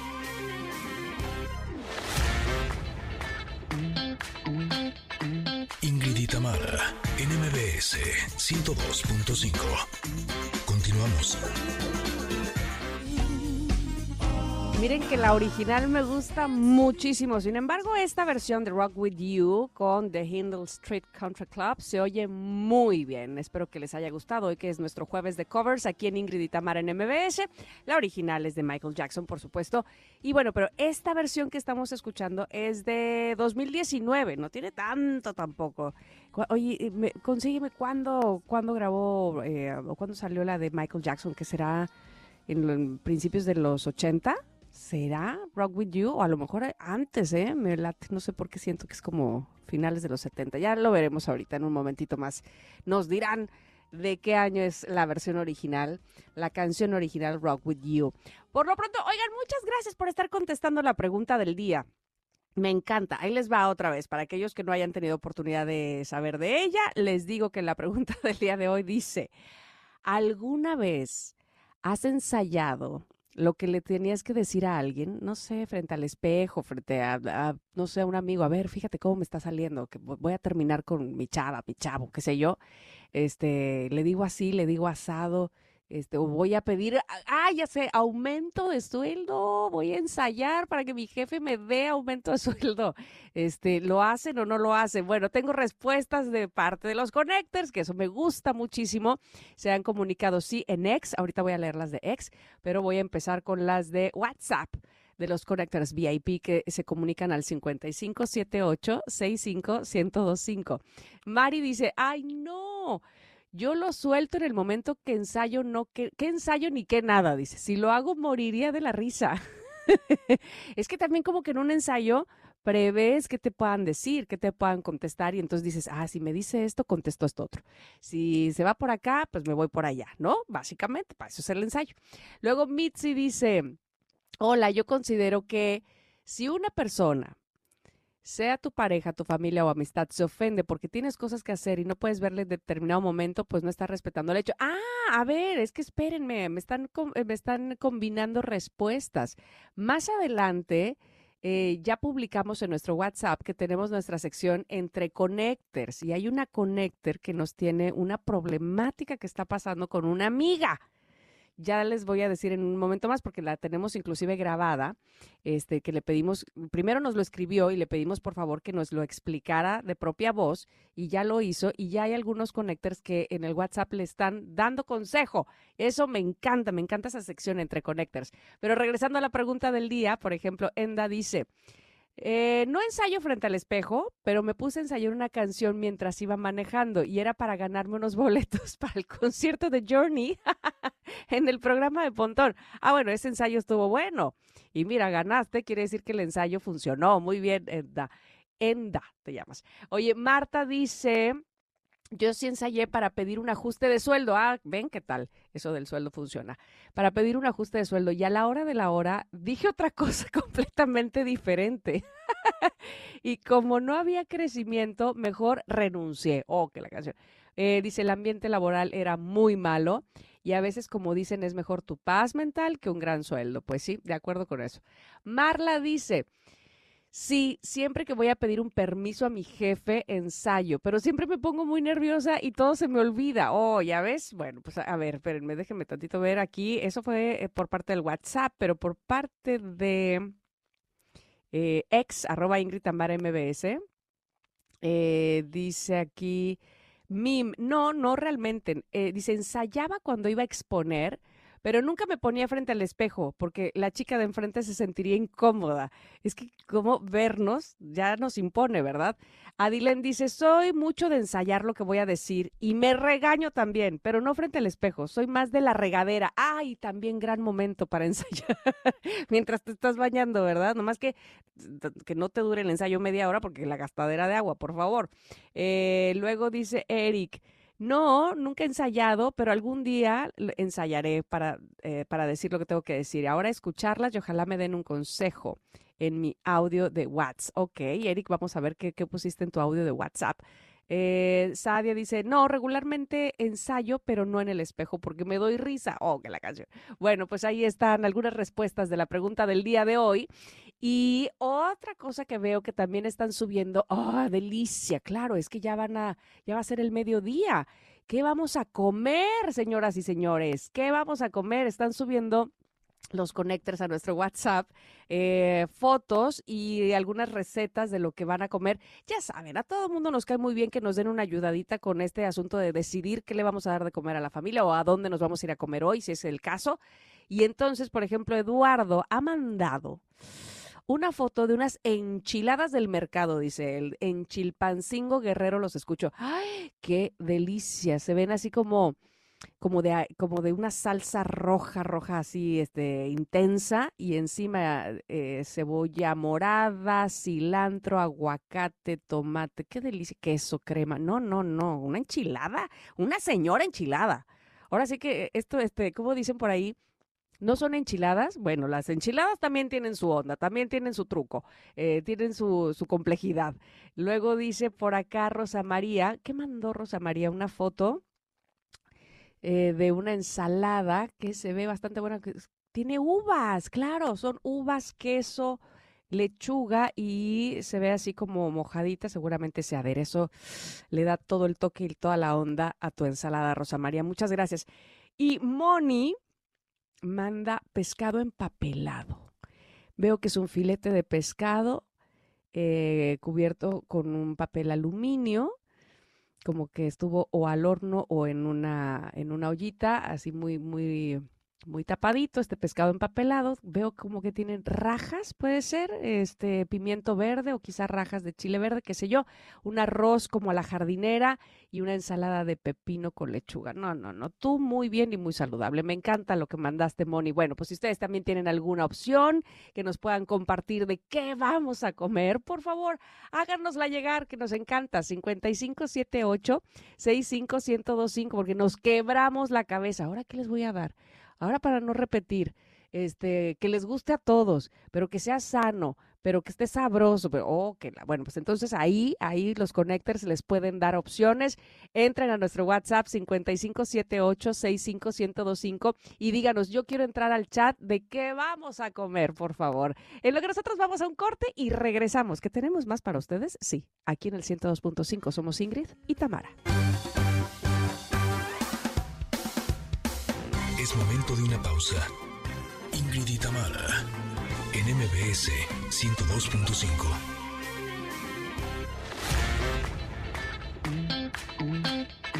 Ingrid y Tamara en MBS 102.5. Continuamos. Consejos entre Connectors en Ingrid y Tamara. Esta versión de Stand By Me? Hoy que es jueves de covers con Sara Mariscal. Bueno, pues ahí está para ustedes. Si tienen alguna versión que les gustaría escuchar, por favor háganosla llegar arroba, o háganosla saber más bien, arroba Ingrid Tamara MBS, que es nuestro ex, o también en nuestro WhatsApp 5578-65125. Justo a ese WhatsApp, justo a ese, nos mandó un mensaje a nuestra sección de Entre Connectors, una Connector. Eh, primero lo mandó escrito, luego le pedimos que si quería mencionarlo ella misma con su propia voz para que nos quedara muy, muy claro, no fuera yo a malinterpretar ninguna palabra o a malentonar ninguna palabra. Y entonces accedió y ella lo que busca, como todos en esta sección de Entre Connectors, es que le demos un consejo a esta problemática que nos dice a continuación. Adelante.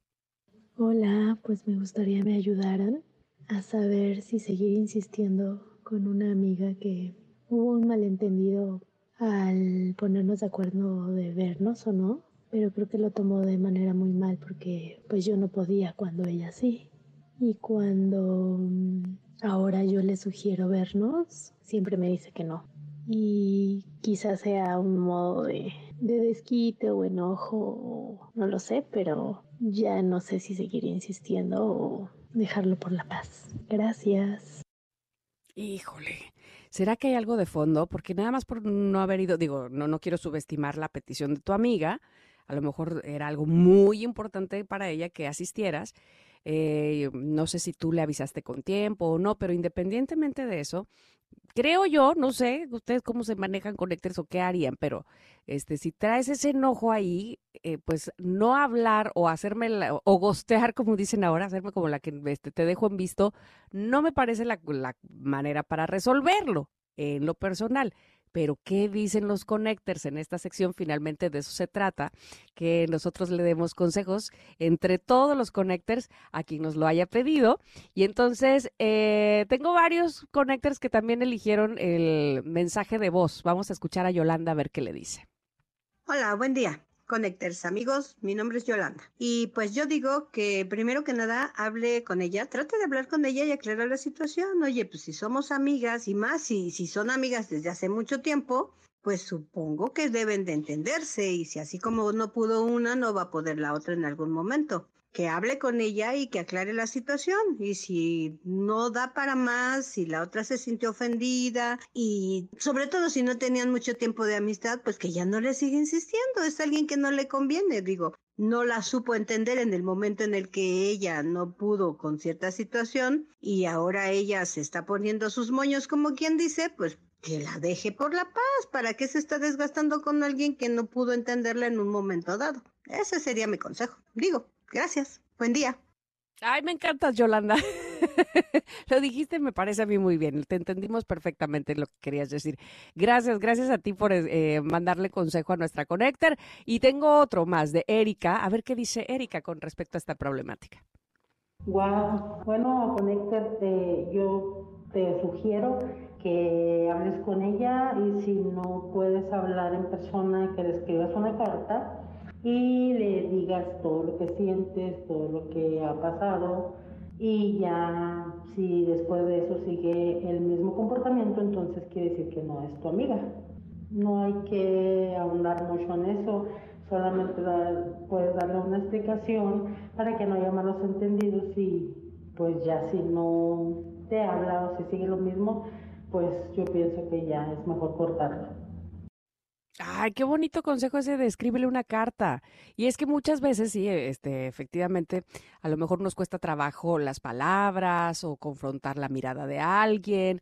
Y eh, una carta me parece una buena solución también, Erika. Finalmente, de lo que se trata es de poder expresarse. Así es que esa puede ser una muy buena vía. Araceli también eh, mandó mensaje de voz para nuestra Connector y este es el consejo que les da.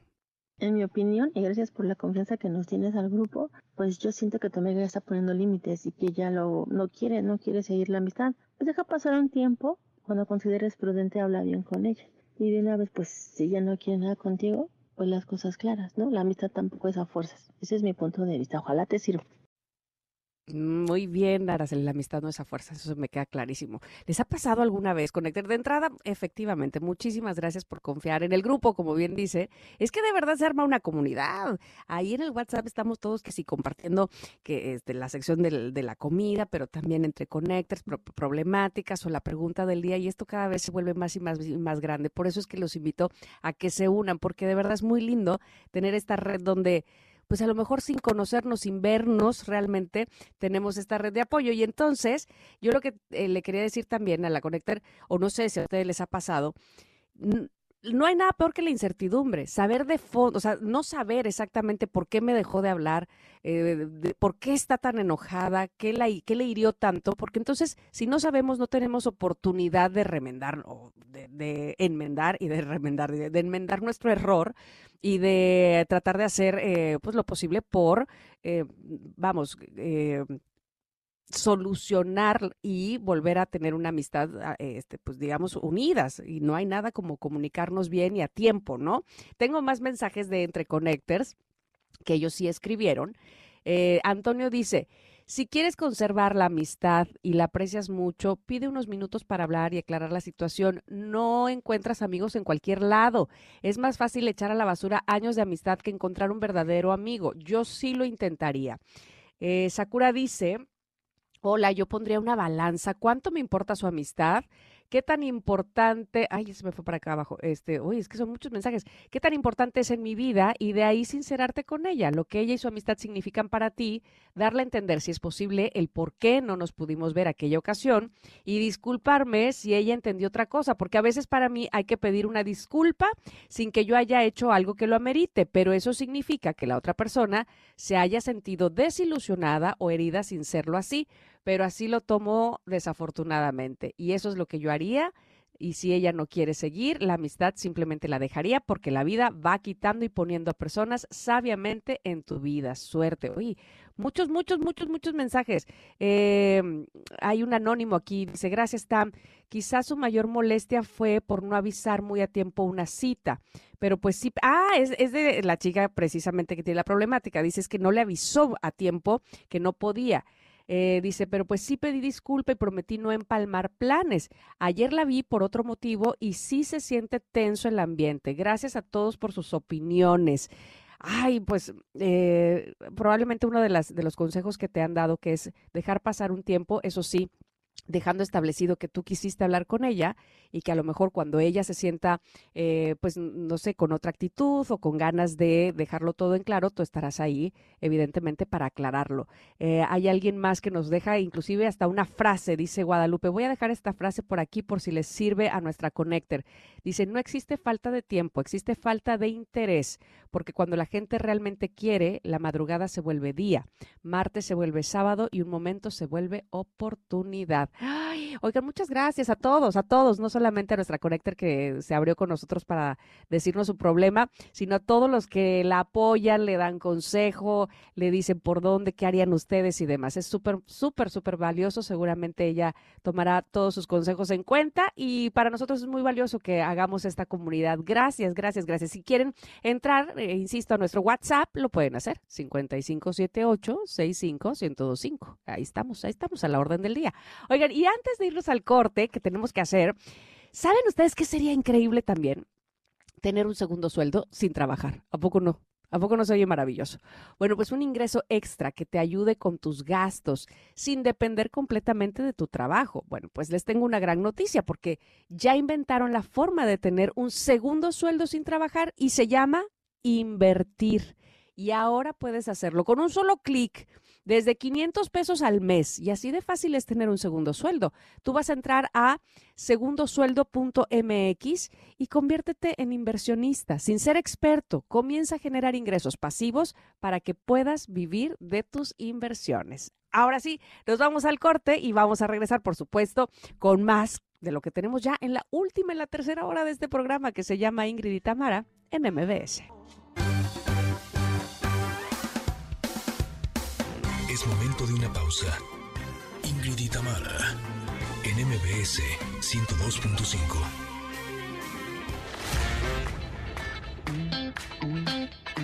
Ingrid y Tamara en MBS 102.5. Continuamos.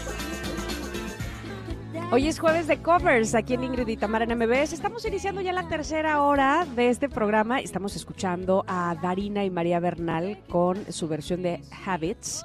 Eh, que se lanzó en 2017, pero que es una canción original de Tough Love. Así es que yo creo que les quedó maravillosamente bien. Espero que les haya gustado.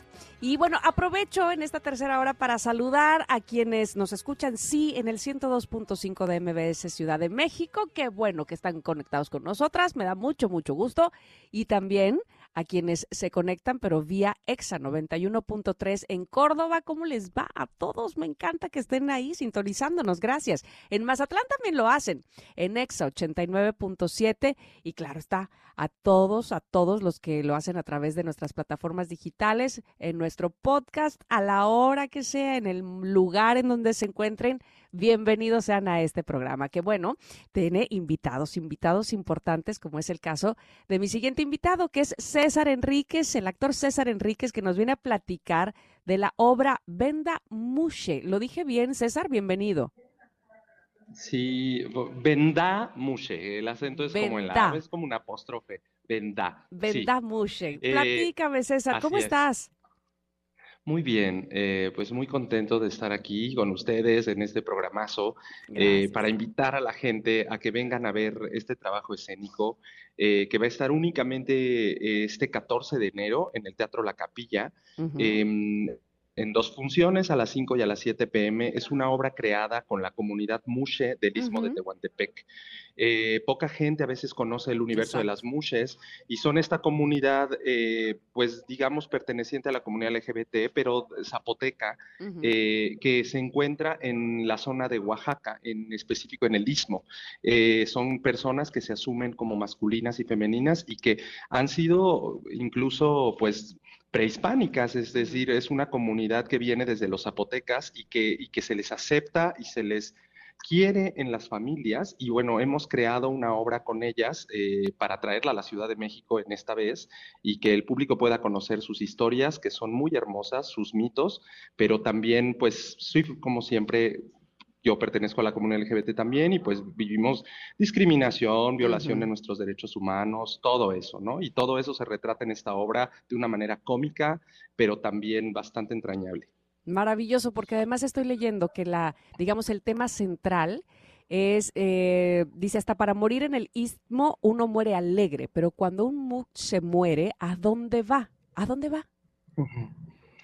Pues no lo sabemos. es parte de la ¿Qué sugieren? Y parte ¿Qué sugieren? De la, obra. la obra. es eso, la obra sugiere, obviamente hay unas que... Y eso fue, la obra se creó con ellas, a partir de ellas, un laboratorio con ellas. Estuve trabajando con ellas casi seis meses en Tehuantepec y a partir de ese trabajo, entonces es que nosotros decantamos este texto y de verdad eran preguntas que yo les hacía a ellas. Y unas decían, es que cuando una se muere se va al infierno y la otra le decía, no, nos vamos al cielo. No se dice cielo, se dice no sé qué. No, es el inframundo, porque yo pertenezco, así. Y entonces eso era lo padre de la obra, que decíamos, pues, pues no sabemos a dónde se van, pero hay un limbo en el cual ellas están ahí por alguna razón y es, es la historia de estas muertas que vienen a contarnos por qué murieron mm. y, y por qué no pueden cruzar, ¿no? Ha de ser maravillosos, eh, sin duda alguna, este, tú como actor lo debes saber, tener estas, eh, estos trabajos de mesa con quienes son protagonistas de la historia, básicamente, ¿no? A, a, quien estás interpretando, porque ahora sí que no puedes tener de mejor mano o de primera mano este, toda la información, excepto por platicar con ellas, justamente. Exacto, eh, la verdad es que ha sido un trabajo muy entrañable. Les es importante decir que muchas de ellas, o más bien es un grupo de cinco mushes, y, y cuatro de ellas nunca habían eh, hecho teatro y obvio, algunas de ellas ni siquiera habían visto teatro. Se metieron oh. al taller porque porque dijeron, pues creo que aquí me voy a divertir. y, y, ahora es una obra que les está cambiando la vida porque sí, claro. Y ahora les está cambiando la vida porque algunas entraron con los problemas típicos, depresión, este, cuestiones así de sus vidas.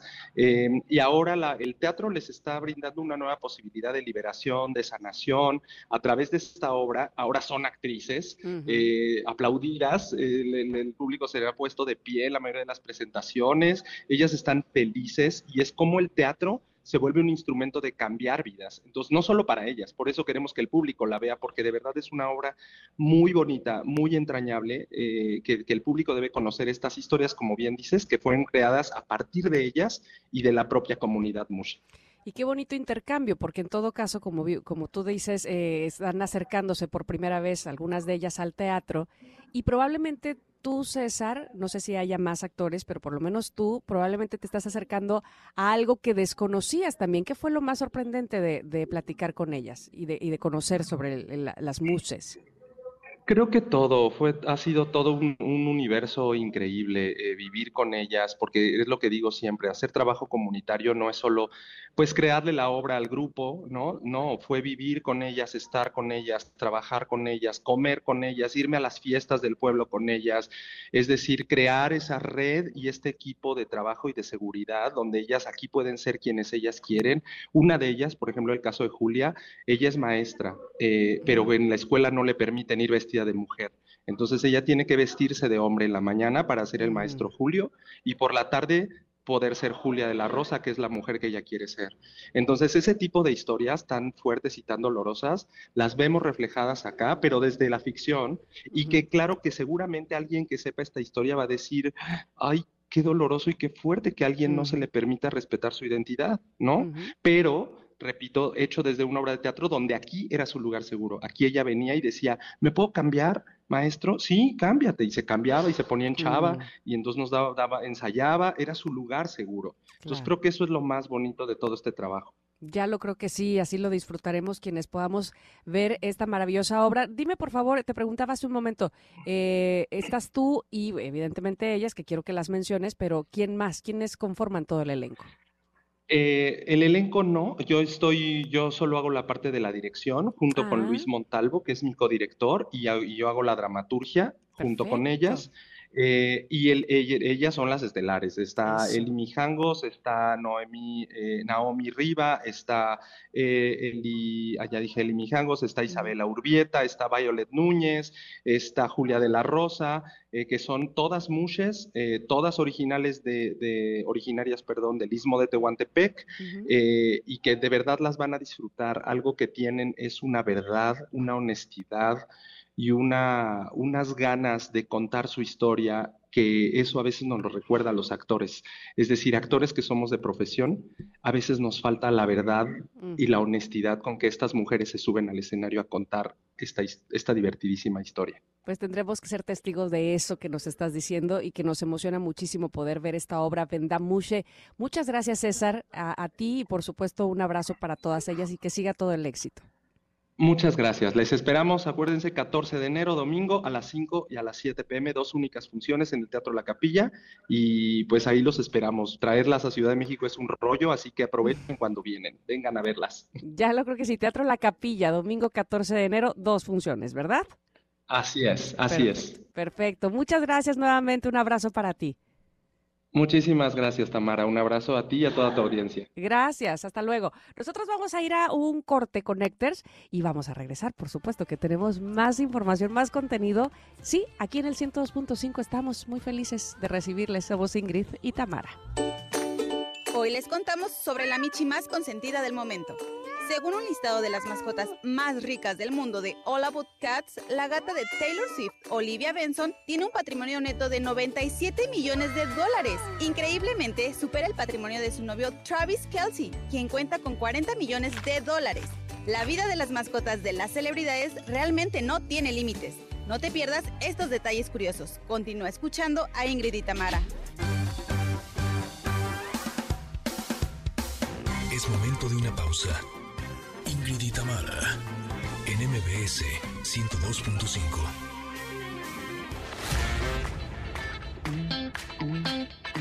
Ingrid y Tamara, en MBS 102.5. Continuamos. Uy, estamos escuchando una gran canción. La versión original me parece que es maravillosa. Eh, pero hoy es jueves de covers, así es que estamos abriendo con esta versión de Nicole y Jason Chen de la canción Just Give Me a Reason, que originalmente es cantada por Pink y Nate Rios. Nate, que era cantante del grupo Fun y que nos duró tan poquito el gusto de ese, de ese grupo, en 2015 se desaparecieron, aunque ya hicieron como carrera cada quien por separado. Sin embargo, Nate, precisamente, quien canta originalmente esta canción con Pink, le produce canciones a Pink. Es que es de verdad un, un talentazo ese chavo. Y bueno, pues le sale muy bien a Nicole y Jason Chen. Es una gran canción, insisto, así es que espero que la hayan disfrutado como disfruto yo. El hecho de que esté con nosotros el día de hoy nuestro querido Vince Stylist para hablarnos además de los looks que se vieron en la pasada entrega de los Golden Globes. ¿Cómo estás, Vince? Bienvenido y feliz año. Hola, mi querida Tan, muy feliz año, muy feliz año para todos, para ti, que sea un año de muchos sueños cumplidos, de muchas risas. Igual para Pero, ti. ¿sabes qué quisiera desearle a todos los conectores además? Un año de muchos buenos looks, pero sobre todo un año de sentirnos guapos y guapas, de vernos al espejo y sonreírnos, porque la verdad es que de por sí, mi querida Tam, la vida ya es difícil. Como para que además nosotros nos estemos sobrejuzgando siempre está cañón, ¿no? Es verdad, es ver- echémonos más flores, eso es muy bonito, tienes toda la razón. Que este año eh, eh, sea el propósito, sea una eh, un objetivo principal, echarnos flores. Un año de, un, un propósito de, al despertar, vete al espejo y en vez de inmediatamente empezar a decir, ay, qué arrugado, ay, qué esta mancha, sonríete cinco minutos y vas a ver qué cambio le das a tu día. Muy, muy buen consejo y muy buen deseo para nosotros. Vince. Cuéntanos qué hubo en la pasada entrega del Golden Globes, porque eh, eh, a mí me, me entusiasma esta temporada de premios, no solo por el premio per se, sino porque las alfombras rojas, que ya son toda una tradición, pues nos permite ver, sí, a nuestras estrellas favoritas, pero además esos looks maravillosos con los que uno sueña un, algún día, ¿no? Exacto, fíjate querida Tam, que eh, además de que el- los Golden Globes son el carpetazo de inicio a nuestra temporada de premios, este, como, como los Golden Globes, sobre todo este año que cambiaron de administración y que cambiaron un poquito de concepto, eh, este año reúnen gente, o sea, de muchos ámbitos. Porque digamos que, ah, o sea, hablemos de que, por ejemplo, los Óscares, pues es como una red carpet muy, como Muy ya, muy picky, muy picky, ¿no? O sea, ya invitan muy pocas personas y aquí sí podemos ver un despliegue grande, entonces está- eso está muy padre. Te quiero contar que lo que voy a contarles yo ahorita son como las críticas en general que se dio del público, porque a mí me parece mucho más loable que hablemos de lo que opinó el público de los looks Ujú. a lo que opinaron como fulanito o tal experto o directamente solo mi opinión. Les voy a dar mi opinión, claro, de algunos, Ujú. pero en general quiero que también sepamos lo que el público estuvo diciendo sobre los looks de sus artistas favoritos, porque pues así es como que nuestros conectores pueden entender un poquito más, ¿no? Por Este, favor. digamos que no hablarlo tan, tan científico. Órale, órale, me parece muy bien. A ver, arráncate Entonces, mira, pues. vamos a comenzar. Eh, les voy a intentar hacer como un poquito la imagen, este, les voy a explicar a ver si lo vamos entendiendo. Vamos a comenzar con Dua Lipa, porque Dua Lipa fue Ah, eh, uno de los looks más, más polarizados. Sí, a ver, eh, primero eh, entendamos un poco o, o explícanos un poco Mira, el vestido que es como un- de iba- iba violonchelo. con un ves- Iba con un vestido corte sirena justo, solo que el, el, el, digamos que la cola se abre un poquito más arriba, como dices tú, un violonchelo. ¿Por qué? Porque este vestido es de la casa Scaparelli. Y como Mm, recordamos, Scaparelli en realidad era una artista del surrealismo. Entonces ella nunca, pues digamos que se, se, se, pues se quedó como a los cánones que la moda o, lo, o los lo cánones de su tradicional. tiempo, sí, ponían para los vestidos. Entonces ella los vestidos sirenas los hacía más altos. Entonces está inspirado en un vestido que ella creó en los años 40 y que eh, tiene unos detalles en color dorado que también son alusión al, skeleton dress que es un vestido que sigue eh, siendo parte de la exhibición de arte de Scaparelli, que me parece que ahorita está en el museo, en el Guggenheim de Bilbao. Si alguien anda por allá y la quiere ver. este, este, es, este es como una alusión, digamos, al arte. Entonces, lo que pasaba, si tú, si tú ves el vestido, además, si te metes a la cuenta oficial de Dualipa, hay un video muy gracioso porque subió real, o sea, se rió tanto que mejor subió un reel de que no se podía ni sentar. Exacto, yo vi ese, yo dije, a ver, este, de verdad tenemos, no tenemos ella, evidentemente, pero tiene que sacrificarse tanto por eh, lucir ese vestido. Seguramente lo sabía antes de ponérselo que iba a ser complejo, que iba a ser complicado sentarse, moverse, pararse, caminar. Entonces, a pesar de eso, lo eligió. ¿Por qué? Sí, fíjate que creo que, y esto es importante, el, digamos que el Super Bowl de la moda, a lo que se le conoce, sí, antes era conocido como el Super Bowl de la moda, el desfile de Victoria's Secret por la cuestión mediática. Sin embargo, ahora es conocido así la gala del Met, de esta hablamos ya casi en septiembre pasado. Sí, sí. Entonces, la gala del Met, que es como el momento en el que todo mundo sale muy editorial a las calles, y este año la gala del Met justo habla de los looks de archivo, es decir, de las piezas vintage de las grandes casas de moda. Entonces, digamos que ahorita que se abrió la temporada de, alfombras, es como un calentar motores para lo que se viene del Met Gala. Desde ahorita las grandes casas están queriendo mostrar como sus piezas clave. ¿Por qué? Porque regularmente eh, los grandes diseñadores o estas grandes marcas solo pueden vestir a uno o máximo dos artistas para esta gala y ya que empezaron a mover sus archivos, pues están queriendo sacar como todo lo que tienen, ¿no? Entonces, están alentando mucho a que se utilice como estas, estas prendas. En este caso, este no es de archivo, o sea, este sí se hizo ahora, pero está basado completamente en estos dos grandes vestidos, que por ejemplo el Skeleton Dress pues no se podría utilizar porque te digo que es parte de un museo ya. y, y, el otro vestido, que es el de Sirena, que creó en los 40 Scaparelli, ese tengo yo entendido que ya no se puede utilizar porque está en muy mal estado. O sea, se ah. rompería muy fácil de usarse. Entonces hicieron uno nuevo, como que la, ilusionaron con la idea de estos dos. Sin embargo, algo muy curioso en el caso del look de, de Dua Lipa, mi querida Tam, es que lo que más criticó la gente fue que como que mi chiquita se le fue el tiempo y, se, pintó el pelo en la mañana. No, deja tú, ah, trae la frente bien roja. Claro. para que mis conectes ahí para que los conectes no digan, mira, a ellos no les pasa, a todos nos pasa. Híjole, este, no se nos va nada en todo caso, estamos muy pendientes de las estrellas y entonces, claro, se veía que se acababa de pintar el pelo y luego rojo, que es bastante escandaloso. Exacto. Entonces llegó con la frente bastante pintada, de una parte todavía como, como de, de, la piel, de la piel que está debajo del cabello, y pues era muy notorio, ¿no? Entonces que el tinte fue como unas horas antes entonces eso fue lo que más fue criticado, más allá del vestido, aunque después se tomó con mucho humor por el vestido que ya subió. Después vamos con Hunter Schaffer, que fue otro momento muy viral. Hunter Schaffer, tal vez ustedes la conocen más por su papel en Euforia, que es este, una actriz. E, ella llegó con un, con un vestido Prada hecho a la medida, que está basado en una colección de la misma casa del 2024, que está inspirado en las medusas. Entonces, como está inspirado en medusas, el vestido tiene como, tiene muchos listones que cuelgan de la misma tela, que es como un satín transparente, como medio tornasol. Ajá. Entonces, digamos que el vestido es muy lindo, todo estaba muy bien, el estilo ah, padre, yo un peinado lindo, pero lo que en realidad eh, sucedió con Hunter fue que el viento estaba a su favor, como con Pocahontas, y justo el momento en el que ella pisa la alfombra roja, llegó como una ráfaga bastante fuerte de viento y empezaron a volar todos los listones. Ay, pero parecía hasta producido, parecía este que, así lo habían, lo habían planeado muy bien. Exacto, entonces como estaban justo en su momento en que estaban todos los fotógrafos enfrente, pues digamos que se fue como la locura y muchos lo grabaron, cosa que se volvió muy viral. Este fue el video más viral, el look más viral, digamos, hasta el momento de los mm. Golden Globes.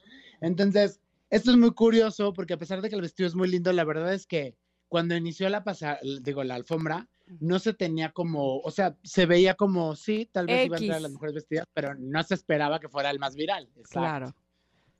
Claro, el, efecto, eso, el efecto de Rosa de Guadalupe le vino muy bien. Ay, sí. Exacto.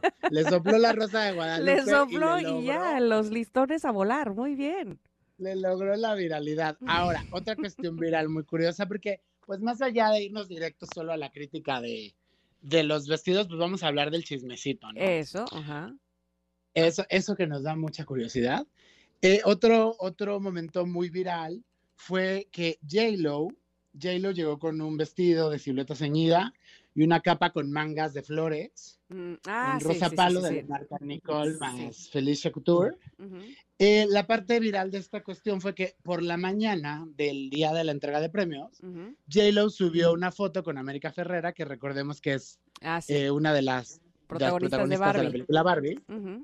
Y subió una foto con América Ferrera que el título era Latin Barbies. O sea, como de Barbies latinas. Entonces, desde en la mañana, esto fue muy curioso desde la mañana cuando subió esa foto, los fans de J-Lo empezaron a, especular con que iba a llegar con un look de Barbie, que iba a ir vestida como en Barbie Core. Y al final, como llegó con este look, que era un, vestido rosa palo, como muy romántico, pues se le consideró como un look Barbie. Lo que después lo hizo viral fue que eh, Margot Robbie, la protagonista de Barbie, quien es de hecho Barbie, llegó en un look inspirado en una Barbie de 1979, que era la Holiday Barbie, con un vestido también rosa que también llevaba como un fur, pero como, como de tul, rosa. Entonces se empezaron a hacer las comparaciones y al final, pues digamos que el público votó y se consideró que iba mejor, mejor como Barbie J-Lo que Margot. Entonces, lo que lo hizo viral fue eso, ¿no? El momento en el que se, se, creó en redes sociales esta rivalidad de las dos Barbies, como la Barbie latina contra la Barbie original, que no, no creo que haya sido nunca el propósito de j porque yo no creo que ella, ella sabido, haya sabido cómo iba a ir vestida eh, Margot Robbie. Bueno, pero ya cuando vas con Rosa y, según yo, ¿verdad? O sea, no creo que haya sido tan inocente. Ay, sí. Porque ya cuando vas con, un color rosa, donde evidentemente, o este año más que nunca, el rosa, este año cinematográfico, digámoslo así, eh, pues es, la tendencia y, estaba nominada la película Barbie y demás, como que, pues un poco sí, digamos que vas con, con intención. Margot Robbie toda la temporada de Barbie, o sea, todos sus estrenos, fue vestida con, en inspiración a alguna Barbie de la historia. Entonces, como que se esperaba solo no, pues no sé, como que ya al momento en el que llegaron justo las dos con, esta, con este tipo de estola y las dos en rosa y las dos, pues sí fue como muy comparativo. Sin embargo, de verdad que fue avasallador porque, o sea, ya en la votación, en la votación final, el público eligió que su Barbie favorita de los Golden Globes fue en 80% J-Lo sobre 20% Margot Robbie. ¿Sabes qué creo? No sé tú, este, evidentemente que eres el experto aquí, que en todo caso Margot Robbie, es decir, Barbie, Barbie la muñeca, sí tiene eh, vestidos de gala espectaculares este, inclusive peinados que son icónicos de Barbie, ese chongo así hacia arriba, ¿no? Que le hacen a la muñeca. Y que probablemente si Margot iba a elegir uno eh, que estuviera a la altura de la alfombra roja de los Golden Globes, a lo mejor, no sé, lo vaya a hacer para, para el Oscar, que vaya con uno de estos vestidos super ampones que, que, conocemos de Barbie, la muñeca, ¿no? Probablemente eh, sea así. esas, esas Barbies que no abres, que dejas nada más para Exactamente, que ya nada más como... Sí, sí, sí, sí, se te cae la baba de ese vestido, ¿no? Exacto. Pues mira, de momento la cosa es que, pues digo, obviamente, este, que, que se le llame la Barbie latina y que haya sido favorita, pues digo, la verdad es que se entiende completamente porque además J-Lo escogió un tono que es muy favorecedor de rosa para su piel. Llevaba un pelo en Old Hollywood maravilloso, con joyas muy lindas. O sea, la verdad es que el look de J-Lo sí me parece a mí pues superior, que parece más pulido. Este, y, y, además, ¿sabes que Hay algo muy curioso, que justo como tú decías, esos looks que uno ve tan inalcanzables, este vestido de J-Lo, hay uno muy similar que desde hace dos temporadas presentó una diseñadora mexicana, Así que también si ustedes tienen por ahí este, la duda, mándenme un mensajito de alguno que les haya gustado y yo les puedo decir que aunque diseñador mexicano, querido Connectors, mm. pueden encontrar algo similar, porque todo lo podemos encontrar por aquí, ¿eh? Ay, muy, bien, muy bien. Para, para, sentir que nos acercamos un poco a, cómo se ven las estrellas. Exacto. En, nuestro, en nuestro siguiente look vamos a hablar de Natalie Portman, que fue un look. Ay, Eh, antes, de, antes de pasar a ese y, para poder profundizar, ¿te parece si vamos a un corte y regresamos? Porque me parece a mí que el de Natalie Portman se, se cuece aparte, ¿no? Sí, claro, por supuesto. Estamos hablando de los looks de los Golden Globes con nuestro stylist Vince aquí en Ingrid y Tamara en MBS. Quédense con nosotros, volvemos. Es momento de una pausa. Ingrid y Tamara MBS 102.5.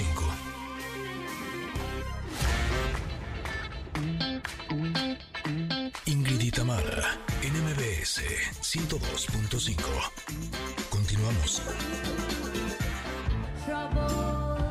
Este es el tipo, este es el tipo de covers, de versiones diferentes a la original, que son eso justo, diferentes, donde quien está interpretando la hace suya y la hace tan buena como la original.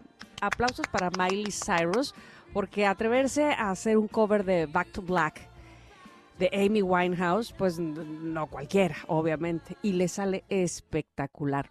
Eh, este, esta versión de Miley Cyrus es de 2021 y aprovecho, ahora que estamos escuchando esta canción de Amy Winehouse, para decirles que se muestran ya poco a poco detalles e imágenes de lo que será próximamente, de lo que veremos como la película biográfica de Amy Winehouse, que durante un tiempo eh, se, estuvo preparando esta cinta que aborda la vida y la obra de esta asombrosa artista británica y que, bueno, lamentablemente falleciera a los 27 años en el 2011.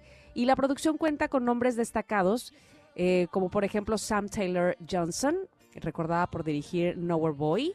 Eh, y bueno, eh, John Lennon lidera, es decir, el hijo de John Lennon, lidera el proyecto, mientras que la talentosa actriz Marisa Adla, reconocida por su participación en la serie Industry, asume el papel protagónico, sí, el de Amy Winehouse. Así es que dicen, dicen, me confirma por aquí la producción, que al parecer es en mayo cuando se estrenará esta película. Así es que estaremos muy pendientes del estreno y de verla, por supuesto. Y vamos a continuar, que estábamos platicando muy a gusto con Vince, nuestro stylist, sobre eh, los looks que lucieron las estrellas en el pasado, en la pasada entrega de los Golden Globes.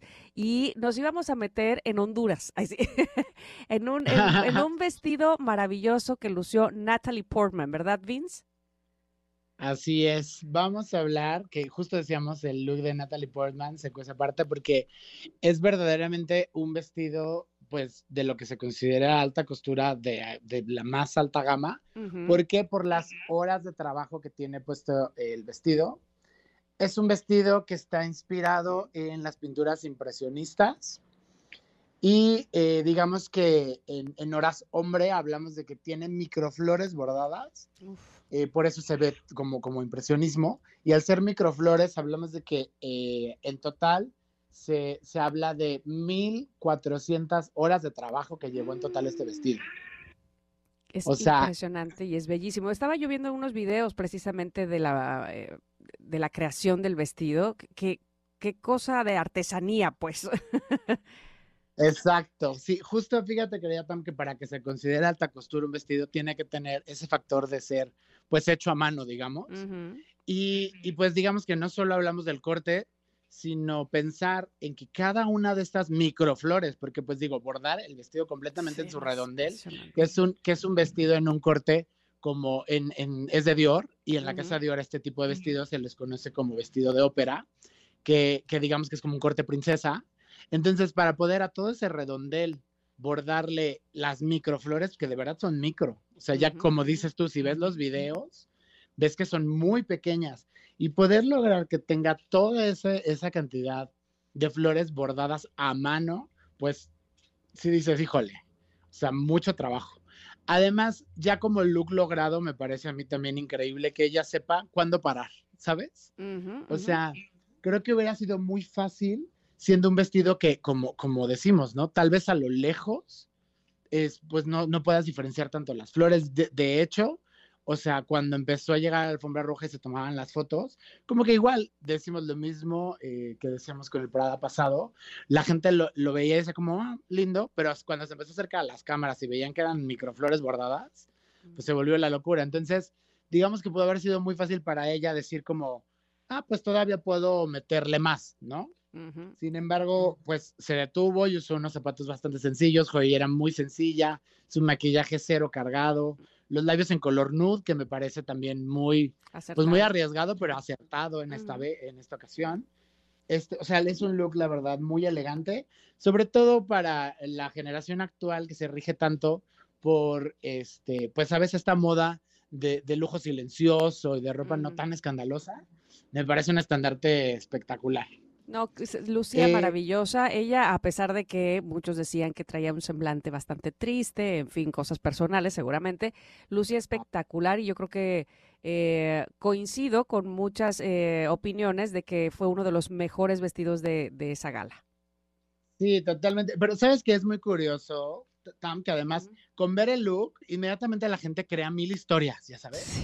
Por ejemplo, yo leí por mil lugares que Jennifer Aniston iba de negro porque sigue de luto por Matthew Perry y, que, y que lloró en la alfombra y en realidad es como, a ver, pues tiene brillo en el maquillaje, eso no es una lágrima, es brillo, o sea, ya sabes. Hacemos cada telenovela Vince, pero bueno, ya sabes. Sí, no, eso, todos llevamos un guionista adentro, pero a flor de piel, ¿eh? Totalmente. Eh, otra cosa importante de mencionar, querida Pam, es que como les decía, eh, el, la Met Gala de este año está inspirada justo en los, los vestidos de archivo, es decir, en lo vintage.